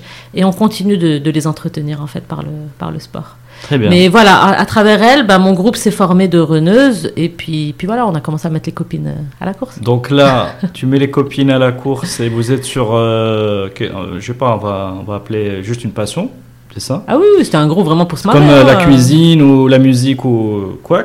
Ouais, tu ouais, vois. J'avais monté un groupe WhatsApp, allez, on va courir, et puis elle venait, quoi. Et, euh, et moi, ce que j'ai observé, euh, c'est qu'il y a une espèce d'accélération après le Covid. À total. Tu as un truc de fou. C'est une observation vraiment juste. euh, Bah, nous, on l'a vu de manière, euh, de manière vraiment évidente, rien que sur la corniche. Je parle même pas de mes groupes ou quoi que ce soit. La Mm. corniche s'est transformée. Ok. On, Ah. est, on est revenu en juillet 2020 après le Covid. euh, déjà- Alors moi je parlais de mythe de runner, mais c'est intéressant. Toi tu dis qu'il y a vraiment Ah un non, phénomène de, de massification. Complètement. Les gens Com- se sont mis un peu au... Complètement. au- Complètement. au- Alors au début, on pensait que c'était juste l'effet du confinement où les gens Mm, avaient besoin mm. de prendre l'air. Bah non. Aujourd'hui encore à 6h du mat. Alors il y en a plein qui me prennent pour une, une folle en me disant 6h du mat. Mais j'ai envie de vous dire, venez à 6h du mat sur la corniche. Il y a plein de monde. Je, je confirme, il y, a, il y a pas mal de, de Il- femmes aussi, seules. Hein, Oui, et il y a des femmes seules, et il y a des marcheurs. Hmm. Il y a des marcheuses, il y a les papis, ils sont hyper drôles les papis, ils sont là. Euh, Il y, a, il y a de plus en plus de, il y a eu de plus en plus de monde après le Covid et qui continue Mm. à être là. Et d'ailleurs, il y a de plus en plus de groupes, même de coureurs, qui sont en train de, de, Très bien. de- de se Et- mettre en place. Donc euh, il y, a, il y, a, il y a une prise de conscience. Alors il y a le Covid, mais il y a aussi la vie qu'on mène quand même. La vie dans des villes comme Casa, Mm. euh, c'est assez violent quand même. Ouais, c'est assez stressant. Voilà, il c'est assez peu- stressant. On a besoin d'évacuer. C'est ça. Mm. Donc bon, moi je pense que de manière générale, le sport a, a gagné quelques lettres de noblesse là avec euh, Ouais. depuis le Covid, etc.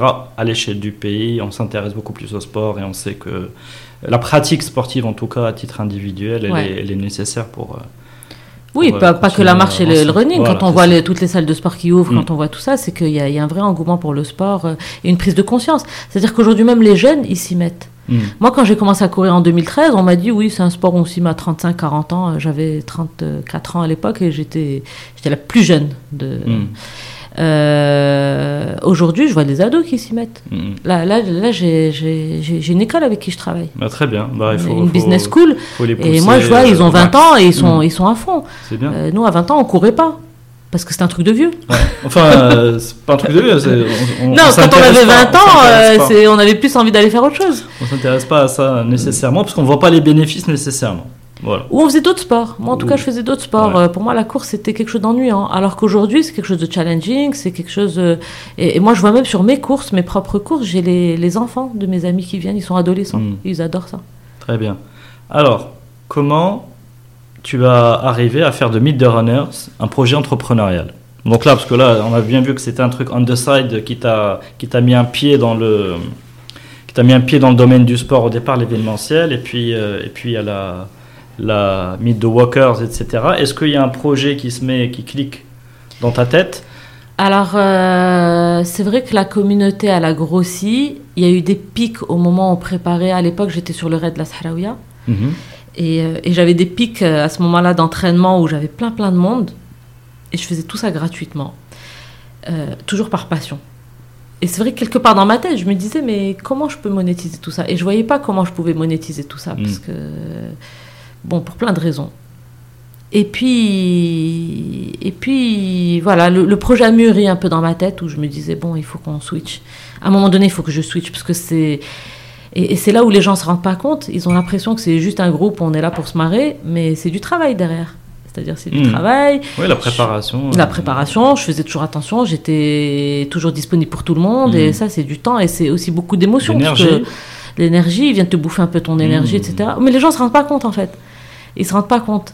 Et, et du coup, je, je me disais, j'aimerais bien en faire quelque chose de tout ça. Mais je savais pas comment, je savais pas quoi. Euh, J'avais commencé à regarder un petit peu comment fonctionnaient les autres groupes, euh, mais personne ne monétise vraiment une communauté. C'est compliqué de monétiser une communauté. Euh, Ou pas, enfin c'était compliqué avant, maintenant aujourd'hui, au travers de ton exemple, on va savoir comment. bah, juste... bah oui Non, mais justement, j'ai essayé de voir un petit peu comment, j'ai essayé de voir. Et puis, bon, après, on est pris par le quotidien, par les projets, par. Oui, mais c'était quelque part, quelque part dans ma tête. Et, et c'est vrai que j'avais un projet, celui de la Sahraouia, qui me prenait beaucoup de temps et d'énergie dans l'année. Donc, euh, euh, j'étais prise. Voilà, Khaïda avec ce Mm. truc, et puis Mythe de Renard à côté. C'était mon petit bébé. C'était Mm. mon petit bébé, et j'allais j'allais en faire quelque chose un jour. Et puis, et puis quand j'ai quitté justement le raid de la Sahraouia l'année dernière, ça a été, ça a été vraiment salvateur. Ça a été salvateur parce que, parce que ça m'a donné de l'espace dans ma tête de me dire, bon maintenant qu'est-ce qu'on fait? Alors tu as quitté, je peux, je peux un peu creuser Oui. Tu as quitté, est-ce que tu as, c'est toi qui as arrêté l'aventure, passé à autre chose Ou, euh, Tu vois, c'est quelle forme de, hum, je vais pas dire rupture, mais quelle forme de, de Si, fin une rupture. de fin de. Non, je sais pas, mais parce que j'ai l'impression que ça libère qu'il- tellement d'énergie et de temps chez toi pour dire c'est quoi mon prochain challenge. Alors, la Sahraouia, faut savoir que c'est un projet sur lequel j'étais au départ avec Mhm. l'organisatrice. Mhm.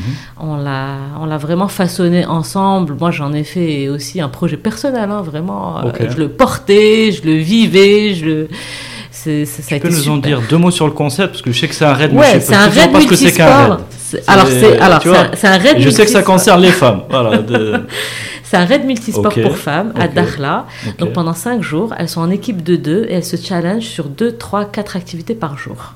Ok. Ça va de la course d'orientation au run and bike à la descente en rappel, au trail de nuit, au canoë. euh, c'est vraiment génial. Elles se dépassent et Mm. les émotions sont décuplées là-bas, mais c'est incroyable. Et j'ai vécu mes huit années juste incroyables avec toutes ces femmes. J'ai connu plein, plein de monde. On a, on a vraiment vécu plein de choses ensemble. C'était génial. J'ai adoré ce projet. Vraiment, j'ai j'ai vraiment adoré d'abord par, euh, par l'intensité des émotions, Mm. par la, la nouveauté. Il n'y en a pas au Maroc. Il n'y en a pas. Oui. Et, et puis aussi par toutes ces femmes que j'ai mises au sport. C'est-à-dire que moi, euh, de, de fil en aiguille, euh, au début c'était compliqué de- Mhm. d'emmener ces femmes-là. Et puis d'année en année, euh, je recevais des, des, des appels. Allô, oui, euh, ma copine elle a fait, moi aussi je veux. Ma copine, Euh, ouais, mais j'ai jamais fait de sport. Ok, c'est pas grave. Allez, on va s'y mettre. Et puis on s'y mettait. Et puis petit à petit on y arrivait. Et ces femmes-là, c'était, moi c'est juste incroyable. Enfin, il y Mhm. il y, a encore une fois, il y a des histoires juste incroyables à raconter à travers le sport. Encore une fois, Mhm. on a mis des femmes au sport, elles se sont challengées, elles ont plus confiance en elles. Il y en a aujourd'hui qui sont marathoniennes, il y en a qui aujourd'hui qui font autre chose, mais elles font. Mhm. Elles sont toutes restées dans l'action d'une manière ou d'une autre. Et ça, ça bah, pendant huit ans, j'ai travaillé sur ce projet-là.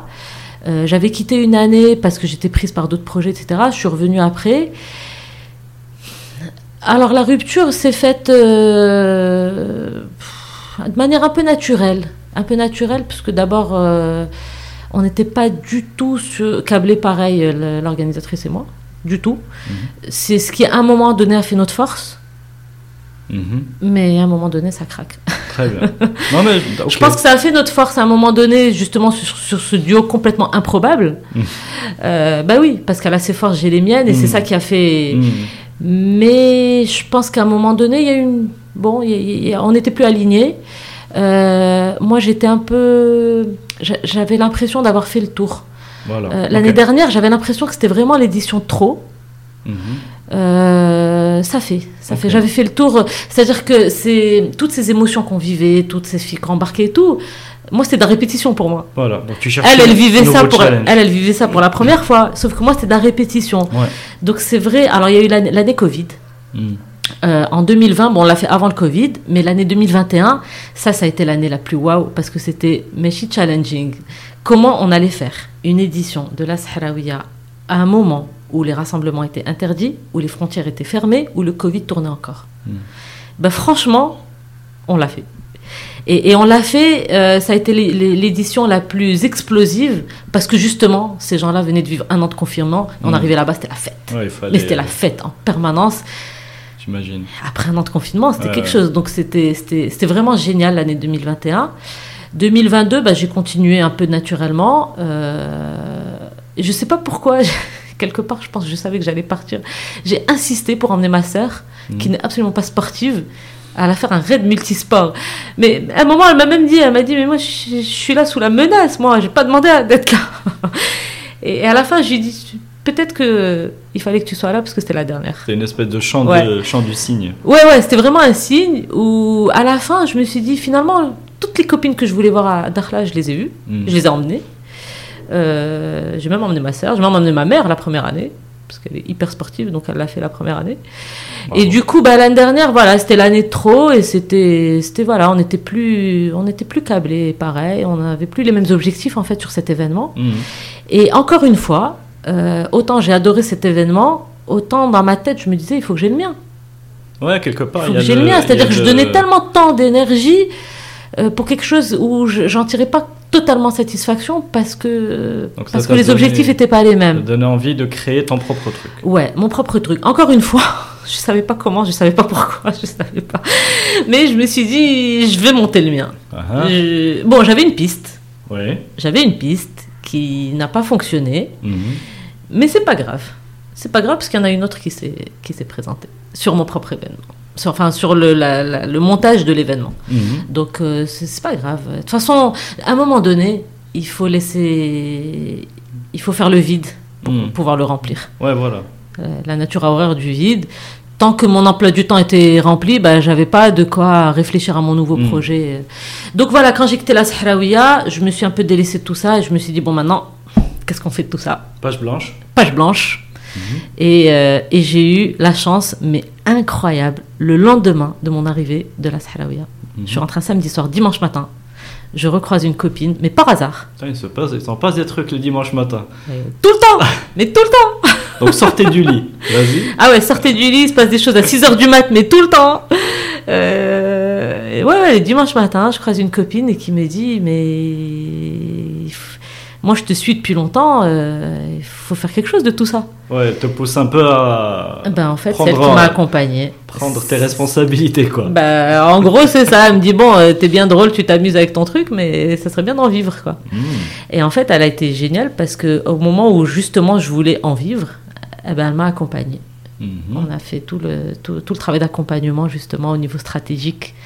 Et c'est elle qui m'a amené à cette levée de fonds. Donc, donc j'imagine que c'est une. euh, J'en déduis que c'est un profil un peu business Ah oui, oui, oui. Qui t'a apporté cette euh, brique. euh, tu vois, de passer Mais- de la. Mais c'est marrant parce que ça faisait des mois et des mois que, que, que, que, que j'essayais de, de modéliser un petit peu ça. Et j'ai un copain un jour qui m'a dit il te faut quelqu'un pour te mettre en boîte tout ça. Mhm. Et un jour, je l'appelle et je lui dis Tu sais quoi? J'ai trouvé la personne qui m'a mise en boîte. c'était Justas. Donc, quelque part, c'était. Qu'est-ce que t'as apporté tu vois, Elle m'a apporté toute la structure. En gros, elle m'a apporté à comment, à comment euh, penser business un Mhm. projet euh, associatif. Tu peux donner les grandes Voilà. lignes Par exemple, ce que c'est un, l'offre, deux, le marché, tu vois Ouais, bien Trois, sûr. bah, prix, en fait, en fait, on a monté tout le deck, c'est-à-dire que euh, on, on est parti de de, de, de l'étude de marché. Ok. Ok, qu'est-ce qui se passe sur le marché? Comment ça fonctionne? Ça, c'est la première question qu'elle m'a posée. Elle m'a dit, il se passe quoi sur le marché? Ok. Euh, elle, ensuite, elle m'a apporté sa, sa, sa, sa vision business euh, tech. Ah, elle, à fond tech. Premier truc qu'elle m'a dit, elle m'a dit, tu développes une app. J'ai dit, mais développer, euh, ça coûte de l'argent, du temps, euh, des- des- qui va me développer ça? Enfin, et, et c'est vrai qu'elle m'a un peu poussé. euh, J'étais en haut de la falaise, là, elle m'a poussé. et elle a bien fait, elle a bien fait parce que, parce que j'osais pas. J'osais Mm. pas. Pour moi, c'était une montagne. C'était une montagne, c'était comment je vais faire, et puis toute seule. C'est vrai que quelque part, travailler pour les autres, c'est moins de responsabilité.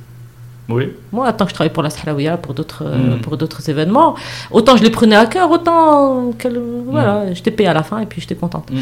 Mais non, à un moment donné, il fallait que je me lance. C'est d'autres responsabilités. On passe un autre cap. Et là, l'année 2022, elle a été émotionnellement terrible parce que parce que je suis passée par toutes les émotions et surtout par ce, ce- ce cap de euh, on passe à un autre niveau. Mhm. C'est-à-dire maintenant, je suis seule face à tout ça. Mhm. Qu'est-ce qu'on fait de tout ça? Et il n'y a personne pour me baquer. Mhm. Et maintenant, il faut que j'avance. Et il faut que je trouve des solutions pour, euh, pour monétiser tout ça. Donc voilà, on est parti de l'étude de marché. Ensuite, elle m'a dit, il faut construire l'offre. On a construit l'offre. Et la difficulté, c'était aussi de faire en fonction de ce que j'avais actuellement, ne pas trop bouger ce que j'avais actuellement, Mhm. ne pas trop perturber, euh, comment on allait switcher, qu'est-ce qu'on allait faire de tout ça. Et alors, je ne sais pas si c'est une bonne ou une mauvaise idée, mais je me suis lancé le challenge l'année dernière, au moment où j'étais en train de me challenger professionnellement, parce que c'était un gros challenge quand même, Mhm. euh, d'aller sur un, un marathon. Et je me suis dit, je vais faire mon marathon en moins de 4 heures. Ok. Ok. Le, le... Je, je sais même pas comment décrire toute cette période que j'ai passée. Ça a été l'enfer. Dans ma tête, ça a été la guerre. Ça se voyait pas à l'extérieur.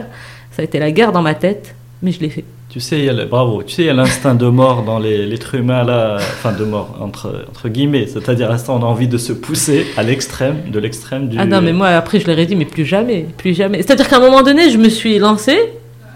Et moi, une fois que je me lance, et en plus j'ai embarqué du monde et machin, une fois que les, les dossards ils sont pris Mm. et que les billets d'avion sont pris, il n'y a pas comment faire marche arrière. Mm. C'est-à-dire que encore une fois, à aucun moment je me suis dit, là là, tu sais trop. Et pourtant, il y a des entraînements, mais intenses. 15-20 km, dans l'effort, dans, dans la douleur, où je suis rentrée en pleurs chez moi tellement j'étais fatiguée moralement.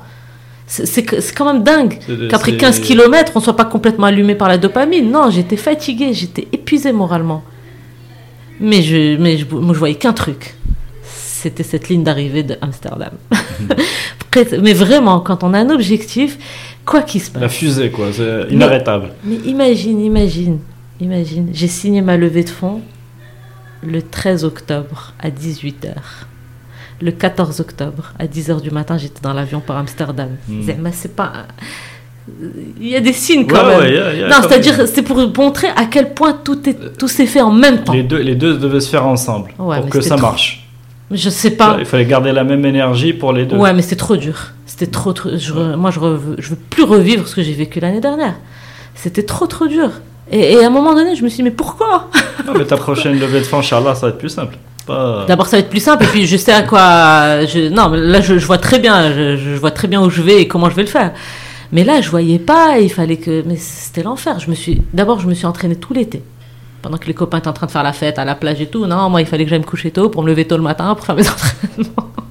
Donc déjà, je veux plus, je veux plus de, marathon. sacrifice. Ouais, gros sacrifice.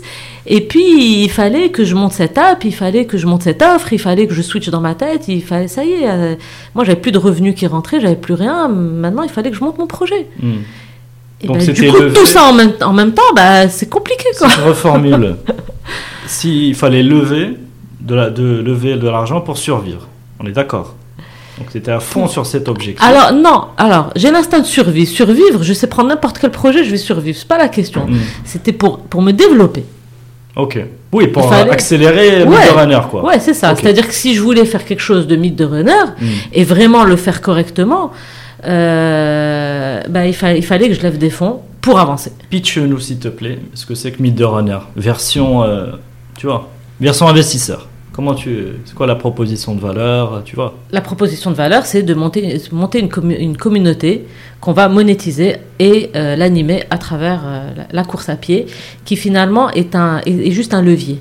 Est Mhm. juste un levier parce que on l'anime aussi beaucoup à travers les événements, à travers euh, le vraiment de l'animation de communauté. C'est-à-dire qu'aujourd'hui, on est allé jusqu'à euh, proposer des soirées, jusqu'à vraiment créer cette, cette émulation euh, au sein de la communauté. Ouais, Donc euh, voilà, Mythe de Runner, c'est une communauté à travers le, le- la course à pied. La première communauté, euh, entre guillemets, digitale, euh, au travers de la course à pied. Ouais, Ok. Tout à fait. Alors aujourd'hui, il n'y a aucune app euh, de sport, de communauté qui existe au Maroc. Donc euh, ça, je suis quand même très fière de, de- de monter cette, euh, cette application. Euh, maintenant, bah, faut... on est en plein dans les, les sables mouvants, comme je dis, de, de switcher. Et aujourd'hui, on est encore sur des groupes WhatsApp. Et, et, et là, là, à l'heure où je te parle, on est en plein switch. Mhm. Euh, D'ailleurs, ce week-end, je vais faire un switch sur mes groupes WhatsApp et dans un mois maximum, on switch sur l'application. Ok, Inch'Allah. Ouais. Alors, Ce qui est très Ouais. difficile parce qu'aujourd'hui, on est tous euh, des accros du WhatsApp. On s'est habitué au WhatsApp. Euh, leur dire, euh, j'ai commencé à leur dire, il faut passer sur l'app. Je sens beaucoup de réticence, mais à un moment donné, il va falloir que je débranche. Il va falloir que je débranche tout. Si, si je veux les faire passer sur l'app, j'ai pas d'autre choix que de tout débrancher. Alors, il y a une communauté de combien aujourd'hui Je crois. euh, Aujourd'hui, on 200, est une 300, centaine. une cent- On est ok. une centaine. Ok, donc on leur passe le coucou. Euh, déjà. Ouais, vraiment, dit- merci à toute la communauté qui suit. Euh, Il y en a qui sont très fidèles, il y en a qui sont très présents, il y en a qui le sont un peu moins, mais qui sont là. Et, Non, mais on leur dit surtout qu'on va débrancher. on leur dit qu'on va débrancher, ouais. Et il y en a beaucoup qui le savent, il y en a beaucoup qui s'y attendent. Et il y en a qui vont adhérer, il y en a qui vont pas adhérer. a- C'est un peu la loi naturelle de, de l'humain, je pense. Oui, on peut pas, on peut pas plaire à tout le monde. Euh, on peut pas plaire à tout le monde et puis on a aussi très peur de l'inconnu. Hmm. L'homme a très peur de l'inconnu, donc euh, euh, c'est comme si je te disais demain je t'enlève ton téléphone et comment tu vas survivre? Là c'est pareil, on leur enlève WhatsApp, euh, comment ils vont survivre, ça les fait un peu flipper, et- mais après on, on se on se réajustera de toute Très bien. façon. Peut-être, si on peut aller vers la levée, est-ce que tu Ouais. as des, au travers de ton histoire, ton expérience, est-ce que tu as des petites recommandations à faire sur ce sujet-là, sur comment trouver euh, le bon partenaire euh, business angel, euh, ou comment lui raconter Alors, ce qui est important, encore une fois, c'est un avis très personnel, parce qu'après, il y a aussi l'avis du marché. Hier, j'ai encore eu cette discussion avec la, la consultante, justement. Mhm. Euh, alors, ce qui est important, c'est d'avoir euh, quelqu'un qui va. Moi, personnellement, quelqu'un qui va pas trop rentrer dans mon opérationnel. Et c'est vrai que j'ai la chance aujourd'hui d'avoir un, un investisseur qui me demande pas de compte euh, au quotidien. Mhm. D'ailleurs, c'est moi souvent qui lui envoie des messages en lui disant voilà ce que j'ai fait. Euh, et ça, c'est important parce que ça, surtout un travail de passion comme ça où je connais bien mon terrain, Mhm. j'aurais pas supporté que quelqu'un vienne me dire c'est comme ça que tu dois faire. Alors d'un point de vue managérial, oui, et j'en ai besoin. D'ailleurs, des fois, je l'appelle. Euh, mais sur mon terrain, je sais comment gérer mon terrain et, et- et je sais pourquoi je fais ça. Donc ça. Euh, alors pour bien choisir son investisseur, c'est voilà quelqu'un qui va pas trop rentrer dans l'opérationnel, quelqu'un qui va supporter aussi au niveau business, c'est-à-dire qui va ouvrir un peu son carnet d'adresses. Ça Mhm. c'est important. Ça c'est quand même important. Euh, et puis qui va être euh, un peu un mentor. C'est-à-dire souvent on va choisir. Alors moi mon business angel c'est quelqu'un qui est un peu plus âgé que moi, qui a c'est vraiment un entrepreneur. Mhm. Euh, il a monté plein de trucs. Et je pense qu'il n'a pas tout réussi. Et c'est ça qui fait aussi sa force aujourd'hui. C'est qu'il peut me parler aussi de ses expériences un peu ratées. Où, où il est très, très bienveillant. Où il me dit, tu sais, c'est pas grave. Parce Mm. qu'un jour, je l'ai appelé, j'avais une petite panique et tout. Et il a, il a été très rassurant. Il m'a dit, écoute, euh, c'est pas grave. Et machin, ce qui est important, c'est ça, c'est ça. Mhm. Donc il y a un échange. C'est important d'avoir cet échange un peu bienveillant. Et humain. C'est-à-dire ouais. qu'on n'est pas juste des, euh, des objectifs. euh, Non, après, de- moi, c'est, un ami. C'est un ami. Donc, j'ai cette proximité avec lui. Ça aurait été un fonds d'investissement, je sais pas. Mhm. Mais je vais y arriver. Donc, ça, on en reparlera l'année prochaine. Mais donc là, Mais là- on va arriver à une, une deuxième levée de fonds avec des fonds.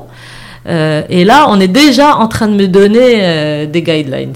C'est-à-dire que là, on est déjà en train de me dire si tu veux aller vers des fonds euh, qui sont très friands hein, de ce genre de, de, de projet. Mhm. Mais il faut que je réponde à certains critères. Ok. Alors justement, ça, tu nous parles de tes défis. C'est quoi, c'est quoi tes défis là sur les, euh, je sais pas moi trois. Bon, le, le défi de lever de l'argent, tu l'as fait. Je l'ai Tu as fait. activé ton réseau, tu as su, Ouais. euh, tu as su trouver la bonne personne, euh, achieved. Maintenant les. Et les puis, et puis honnêtement, Hmm. et en toute humilité, je pense à aller vers une deuxième sans trop trop de difficultés si je réponds à leurs critères. Si je réponds, Alors ces si je défis là, réponds bien. quels, quels sont-ils? Euh, C'est-à-dire qu'aujourd'hui, je suis une femme entrepreneur dans le sport. Donc, c'est des mots-clés qui, qui, qui, qui se vendent tout seuls déjà. Mhm. Femme entrepreneur dans le sport. Euh, maintenant, il y a des petites difficultés. Et hier, on m'en a mis une euh, en pleine face euh, qui m'a un peu fait flipper parce que, parce que je ne sais pas comment la résoudre. On m'a dit, tu peux pas te présenter toute seule. Hmm, Il faut être une équipe. Les co-founders. Voilà, Mm. il faut un co-founder. Et ça, moi, je prône tellement ma liberté que c'est- très dur pour moi de me dire que c'est pas que je vais partager mon business, c'est pas la question. Moi, Mm. c'est- j'ai pas de problème à partager. C'est de partager mes décisions. En fait, ma Mm. prise de décision de tous les jours, c'est. Mais bah, il faut que j'apprenne à le faire parce que quelque part, ça, ça aide aussi. Aujourd'hui, j'ai quelqu'un qui est ma chargée de projet, et je l'appelle toutes les heures parce qu'il y a une décision à prendre. Parce que... Et c'est vrai que ça fait du bien d'avoir quelqu'un. Mais là, on me demande d'avoir quelqu'un euh, qui, qui, qui va. Faut se marier, quoi. Voilà. Voilà. Il faut co-gérer. Et... Non, mais le problème, c'est que j'ai personne dans le pipe. En fait, c'est ça. Hmm. C'est que je veux pas rentrer quelqu'un que je connais pas. Hmm. Euh, alors, il y en a un, j'aurais rêvé que ce soit mon co-founder, c'est mon petit frère, parce qu'on Mhm. est diamétralement opposés. Donc, c'est ce qui aurait fait notre force. Euh, je l'ai pas encore appelé pour lui demander. Bah, coucou petit frère. euh, Euh, non, mais je Serais-tu je- intéressé par une euh, petite Bah, le problème, le problème, c'est que lui il travaille à temps plein. Hmm, Donc il peut bien pas lâcher son travail. Mais je veux voir dans quelle mesure il peut s'impliquer. Lui, c'est bien parce que d'abord c'est mon frère, donc il y a une confiance absolue. Et puis, et puis surtout, euh, on est complètement différents. Hmm. Et c'est ce qui fait. euh, euh, je peux pas prendre quelqu'un comme moi. On va pas y arriver. Oui, en général, on dit qu'il faut une Mais complémentarité ça, au niveau des, des compétences et des skills et du éventuellement même des caractère. caractères. Ouais, ouais. On est comme on est Voilà. très- Et puis une fille, un garçon, c'est bien aussi. Moi, je pense que je, je ferais bien équipe avec un garçon. Hmm. Maintenant, il faut trouver la bonne personne. Écoute, bah voilà, le message est passé. euh, Voilà, c'est ça, en Tu es fait, open, les tu es open pour que les gens t'appellent et te contactent pour te dire qu'ils sont Pourquoi intéressés, pas Ok, Ouais, bah voilà, le message est passé. Après, pour les levées de fonds, pour que- finir sur, euh, sur Mm. ta question, d'abord, on demande euh, d'être deux, au moins, ou trois, Mhm. euh, et on demande de, pr- de proposer un modèle et de la tech. Ils Mhm. sont très à cheval là-dessus. Très, très à cheval là-dessus. Mhm. C'est pour ça que moi, on m'a poussé à développer cette application. Euh, toute la tech derrière, c'est celle qui vend. Aujourd'hui, je suis en train de répondre à un appel justement de, pour, pour les femmes entrepreneurs. Et le premier truc que j'ai lu dans le, l'appel, c'est euh, euh, présenter votre projet, présentez-vous et présentez l'innovation technologique. Hmm. Voilà, c'est ça en fait. C'est les trois points auxquels. On peut parler de la tech deux secondes Ouais. C'est-à-dire, euh, je sais pas, il doit y avoir des solutions euh, peut-être déjà disponibles, tu vois des... Bien sûr, bien sûr, bien sûr. Que mais tu eux, ce qui marque intéresse- blanche ou... euh, Ouais, mais eux, ce qui les pour intéresse. démarrer, pour démarrer. Ouais, mais alors eux, ce qui les intéresse, c'est Hmm. d'avoir leur, le- c'est d'avoir ton, ta propriétaire, tech, d'être être propriétaire de la. Et ça, c'est une très bonne question parce qu'il y a deux ans, j'ai rencontré quelqu'un qui a développé une appli justement dans le sport, Mhm. qu'il n'a pas encore lancé, et je m'étais liée à lui, d'ailleurs par un contrat de partenariat, etc., Mhm. pour euh, avoir mis de renard en marque blanche sur, sur, sur son app. Ah, voilà, ouais. Sauf que c'est une demi-solution. C'est-à-dire, comme m'a dit un copain, il me dit, c'est comme si tu étais un corner dans un supermarché. Mhm. Et que finalement, la data, Elle est pas à toi. elle n'est pas à moi. Ok. Que moi, j'ai tout le marché, toute la communauté, je le ramène sur une plateforme qui est vide. Ouais, ouais, donc, ouais. je lui fais son business. Mhm. Qui, dans l'absolu, on aurait trouvé un accord. C'est pas la question. Mais la question, c'est que la data ne m'appartient pas. Ouais, non, donc, les- demain, il tire le rideau, je fais Mhm. quoi? Ok. Donc, euh, voilà. Non, il faut avoir son, son propre, euh, sa, sa- sa propre euh, technologie. Et puis en plus, se lier à une app comme ça, ça veut dire qu'on sera noyé au, milieu d'autres communautés. Mhm. Alors que là, c'est la mienne. C'est la mienne que je développe Tu veux, au- tu veux faire la marketplace du, ou l'app de référence complètement. dans. Complètement. dans Et là, plus on avance dans nos réflexions, Mm. il y a plein de, de gens qui se sont liés à mon projet, en, en- même en, ré- en réflexion, en strat, etc. Et plus euh, je vois le champ des possibles. Il y a des millions de choses à faire. Super. Et là, je me dis, heureusement que j'ai cette app, parce qu'il y a vraiment. Et hier soir encore, on m'a proposé des idées complètement dingues, et qui tiennent complètement la route. Génial. Ok, alors donc on se met dans un mois, Yak, à peu près. On va soit avoir des pubs passer sur Facebook, soit sur Instagram, Ouais, soit on va là. commencer une campagne. Yak, pour Ouais. commencer à s'inscrire. Ouais. Ok, bon, moi je serai parmi les premiers à m'inscrire, n'est-ce pas? Merci. Euh, euh, Tout à fait normal. On va s'inscrire, on va pouvoir profiter de, de fonctionnalités de rejoindre une communauté, participer à des événements, on va recevoir des, des et puis toutes les fonctionnalités super dans la Pricing, comment ça va un peu se passer au départ, tu vois? Parce que dans les sujets, euh, tu vois, comment tu prices euh, Alors là, on est en train d'aller sur un modèle, euh, un modèle app ou- ouverte. mhm, En fait, il y, a- il y a deux choses. Là, avant, avant de mettre en place l'application, je suis en train de tester un modèle de membership mhm. qui fonctionne. Qui fonctionne. C'est-à-dire les nouveaux qui m'appellent. Les anciens, je les laisse. c'est compliqué. On a essayé, et ça, ça, ça les a remués. Donc pour l'instant, je les laisse. Et les nouveaux, ceux qui m'appellent, ils me disent voilà, on veut rejoindre la communauté et tout. Alors très souvent, c'est des débutants. Mhm. Je leur dis ok, il faut payer un membership qui est de 2000 dirhams par an. Ce mhm. qui est très symbolique en fait. Ah, bah, c'est en dehors de la PIAC. Ah, bah, ouais, ouais, c'est le, ce ah, bah, le, nouveau modèle économique de Mid Runner. c'est ce qui se passe en ce moment. Pour te faire basculer dans l'app. Voilà. C'est ce qui se passe en ce moment. Donc ils payent 2000 dirhams. Qu'est-ce qu'ils ont en contrepartie? Ils ont un programme d'accompagnement mhm. et ils bénéficient de tous les partenariats que, que, j'ai signés. Ils ont des dossards gratuits, ils ont des tarifs, etc. Euh, une fois qu'on va passer sur l'app, on va ouvrir complètement l'app à tout le monde. Et ces gens-là seront déjà considérés comme premium. Ok. Donc c'est du freemium, c'est-à-dire que tu as des ça. fonctionnalités euh, accessibles, libres. C'est ça. C'est-à-dire que eux, déjà, on va les basculer ils seront euh, en modèle payant de l'app. Ok. Mm. Et toi, par exemple, tu peux rester sur un modèle gratuit et tu auras quelques fonctionnalités et quelques services, ou très peu, Mm. Et en passant en, en modèle payant, un peu comme font toutes les communautés aujourd'hui sur LinkedIn, euh, des choses comme ça, on, on a plus de fonctionnalités. Après, il y a aussi la partie événements. C'est-à-dire que tous mes événements en propre, il y a des tarifs membres, des tarifs non membres. euh, donc ça, c'est les avantages en fait pour les membres. Très bien. Donc il y a toute une offre qui, est- qui a été montée là-dessus et, et sur laquelle on va, on va communiquer. Il y a une campagne qui va sortir dans quelques semaines. Inch'Allah. Écoute, euh, c'est passionnant parce que c'est le début d'une aventure. J'imagine que c'est le, tu passes par toutes les couleurs de l'arc-en-ciel euh, dans tes journées. J'avais envie de creuser un petit sujet. Euh, le marketing, parce que j'ai vu sur Facebook justement, Mhm. sur Meet the Runner, le- la version euh, copain. J'ai vu Mhm. que vous commencez à prendre des vidéos, à raconter une histoire, tu vois. Mhm. Ça, euh, j'aimerais bien que tu nous racontes un peu pourquoi, pour juste pour que quelqu'un qui se lance dans une aventure entrepreneuriale similaire, qu'il ait les bons réflexes, tu vois. En euh, marketing en, ma- en- en marketing. Et puis deuxièmement, j'ai vu aussi que vous avez des team leaders un peu euh, corniche, Mm. Bouscola, etc. Qu'est-ce qui devient dans le nouveau modèle?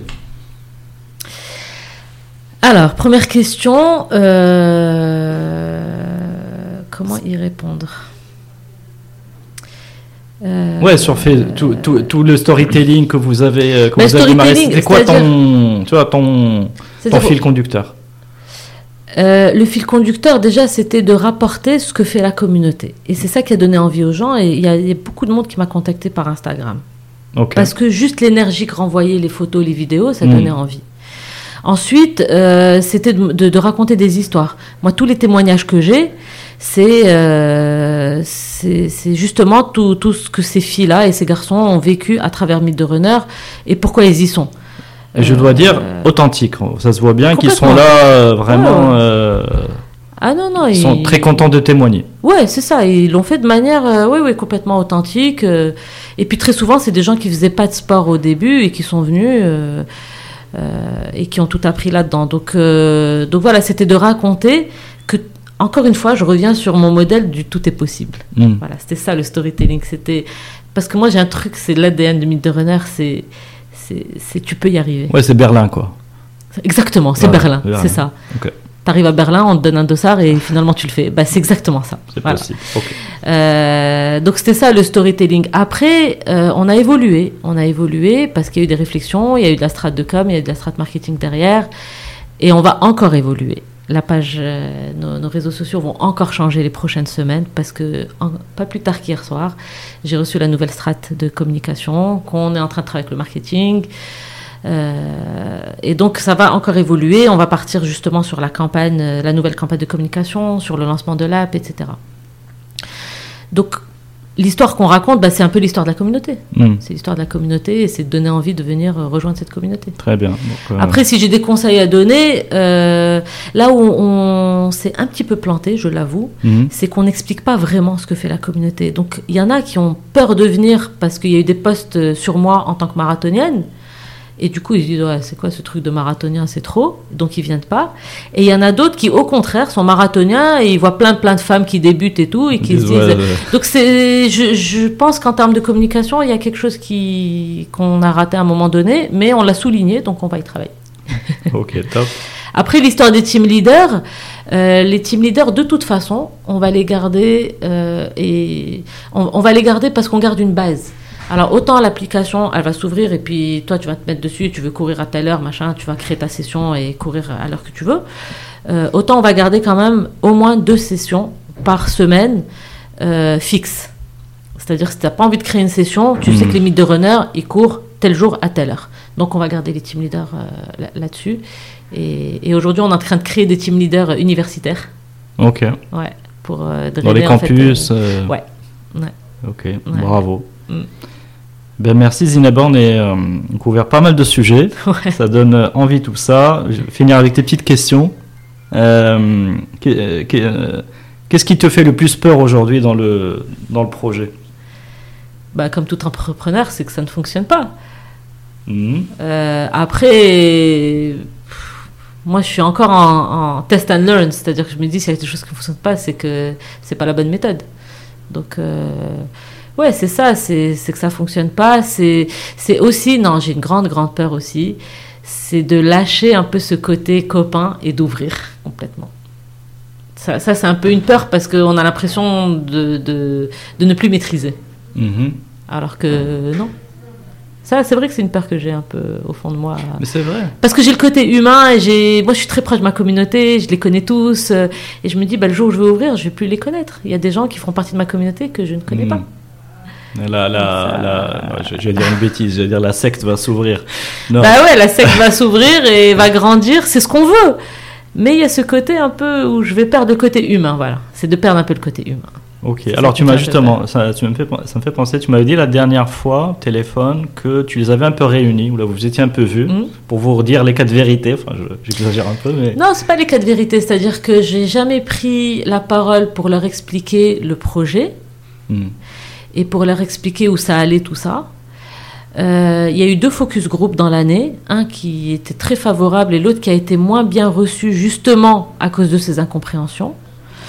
Donc suite à ça, ben, c'est là où je te dis à un moment donné on réajuste. Hmm. J'ai écouté ce qui s'est passé, j'ai dit bon ok, ok, je reconnais mes erreurs, donc on va y aller. Donc euh, on, a, on a, on a d'abord été à Marrakech, on a passé un super week-end. Et la semaine d'après, bah, je les ai réunis dans un café après la course. Et je leur ai dit, en fait, je leur ai re-raconté l'histoire de Mythe de Runner et en leur racontant où est-ce qu'on va. Hmm. Et là, ils ont compris. Parce qu'eux, ils voient des trucs passer. Ils ont vu. euh, Il y, a- il y a eu un communiqué de presse qui est sorti. Il y a eu mon passage à la télé, tout ça. Et puis, je leur avais jamais dit. Hmm. Euh, c'est comme si moi, je travaillais dans mon coin et puis qu'eux, ils étaient en train de courir dans leur coin et qu'entre nous, il y a un truc qui s'appelle Mythe de Runner. Donc, il fallait que je leur explique. Parce que, en même temps, Mythe de Runner, c'est eux. Hmm. Donc, euh, donc voilà, il fallait juste euh, établir un peu plus le lien. Et je suis en train de le faire de plus en plus maintenant avec eux. Et, et comme ça, bah, ça passe mieux. Non, mais c'est. euh, moi, ça me fait penser. Tu parlais du bébé. Yak, Midorner qui était un bébé. Et ce que je trouve beau dans ce que tu dis, c'est qu'un peu le bébé, il faut que tu lâches un peu. Il faut que tu le. C'est ça. Faut que tu ce qui n'est pas évident. Voilà. Euh, C'est ça, c'est qu'à un moment donné, il va devenir ado et à l'adolescence, ça se complique. Voilà. Bon, bah, merci beaucoup, Zineb. Je crois qu'on a, on a fait vraiment un grand tour. Est-ce qu'on peut parler ouais, de l'écosystème des, Ouais. un peu des, Comment tu vois l'évolution de l'écosystème un peu des startups dans le, des sporttech euh, Les au Maroc tech. Euh, alors, je trouve d'abord qu'on a de beaux jours devant nous parce qu'il y a tout à faire. Hmm.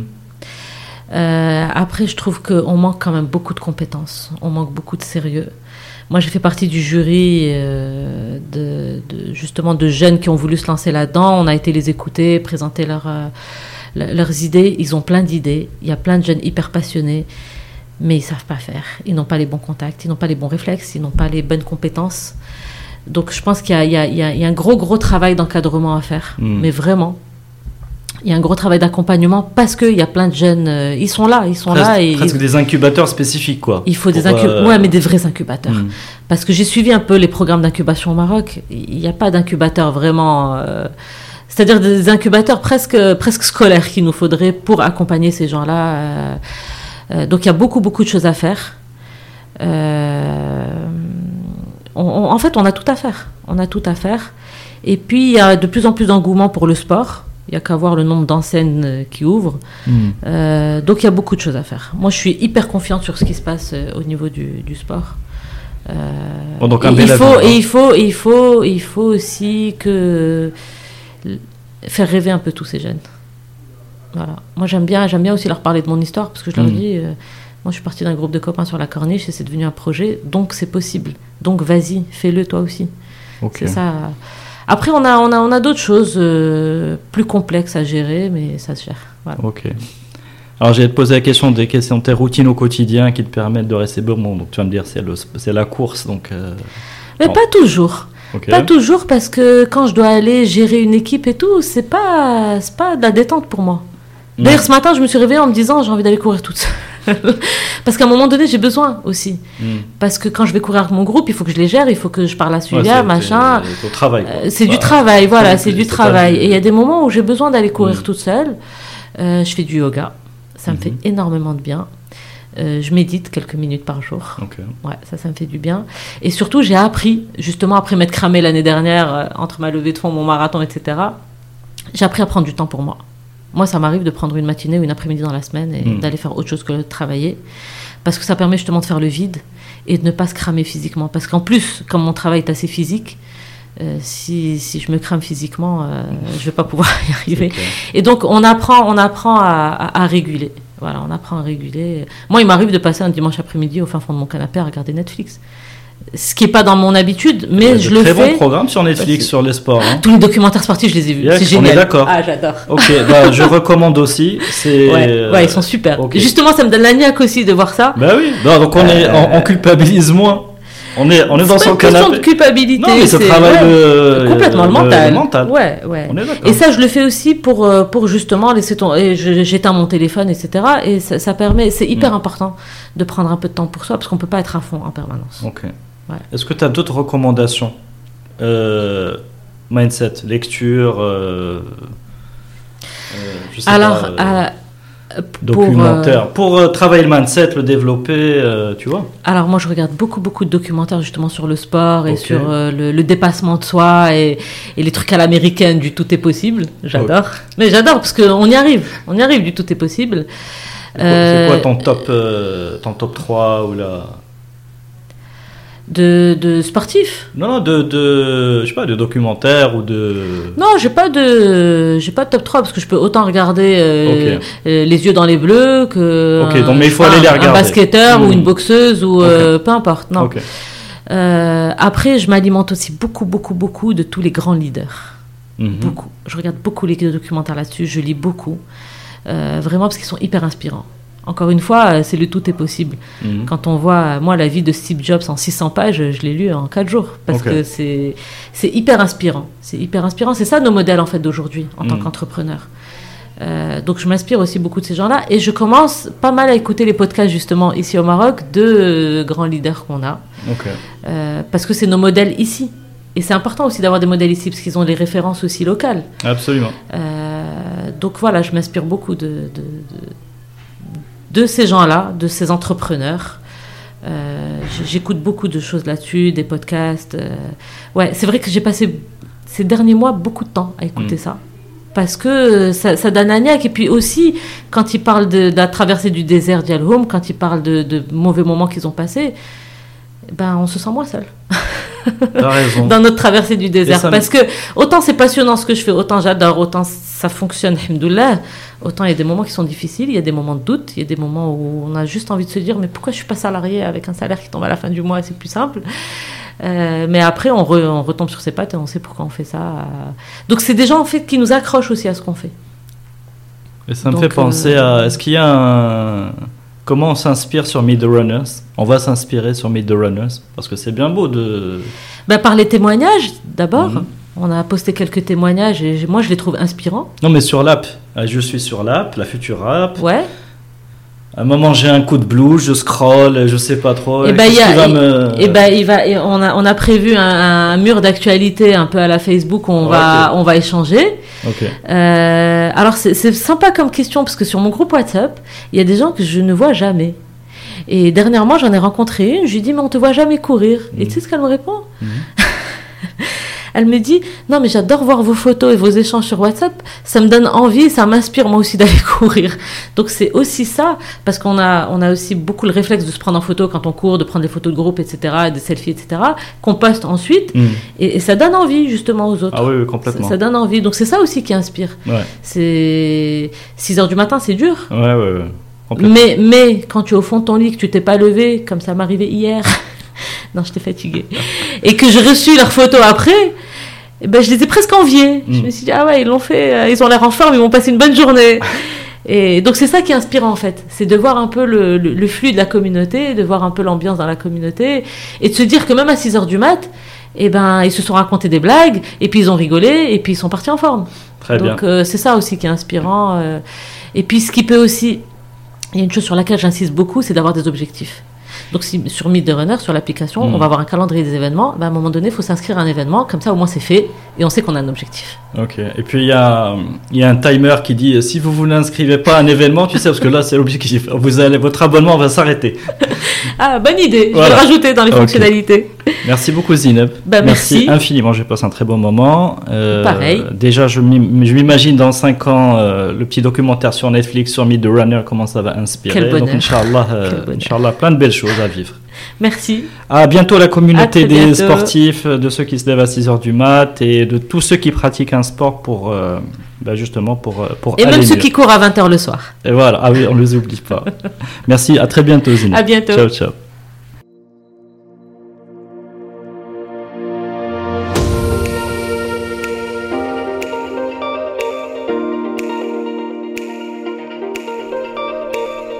D'avoir suivi cet épisode de Génération Kairos.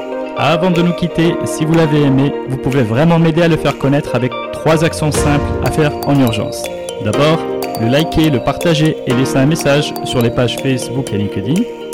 Ensuite, abonnez-vous sur votre plateforme préférée de podcast, que ce soit Apple, Google, Spotify ou Deezer. Si vous êtes sur Apple Podcast, allez-y et notez le podcast, si possible, 5 petites étoiles et laissez un gentil commentaire. Continuez à en parler aussi autour de vous, cela m'aidera énormément. L'habillage musical du podcast est Tixon et s'appelle New Day. Restez à l'écoute des opportunités, restez à l'écoute de Génération Kairos. Ciao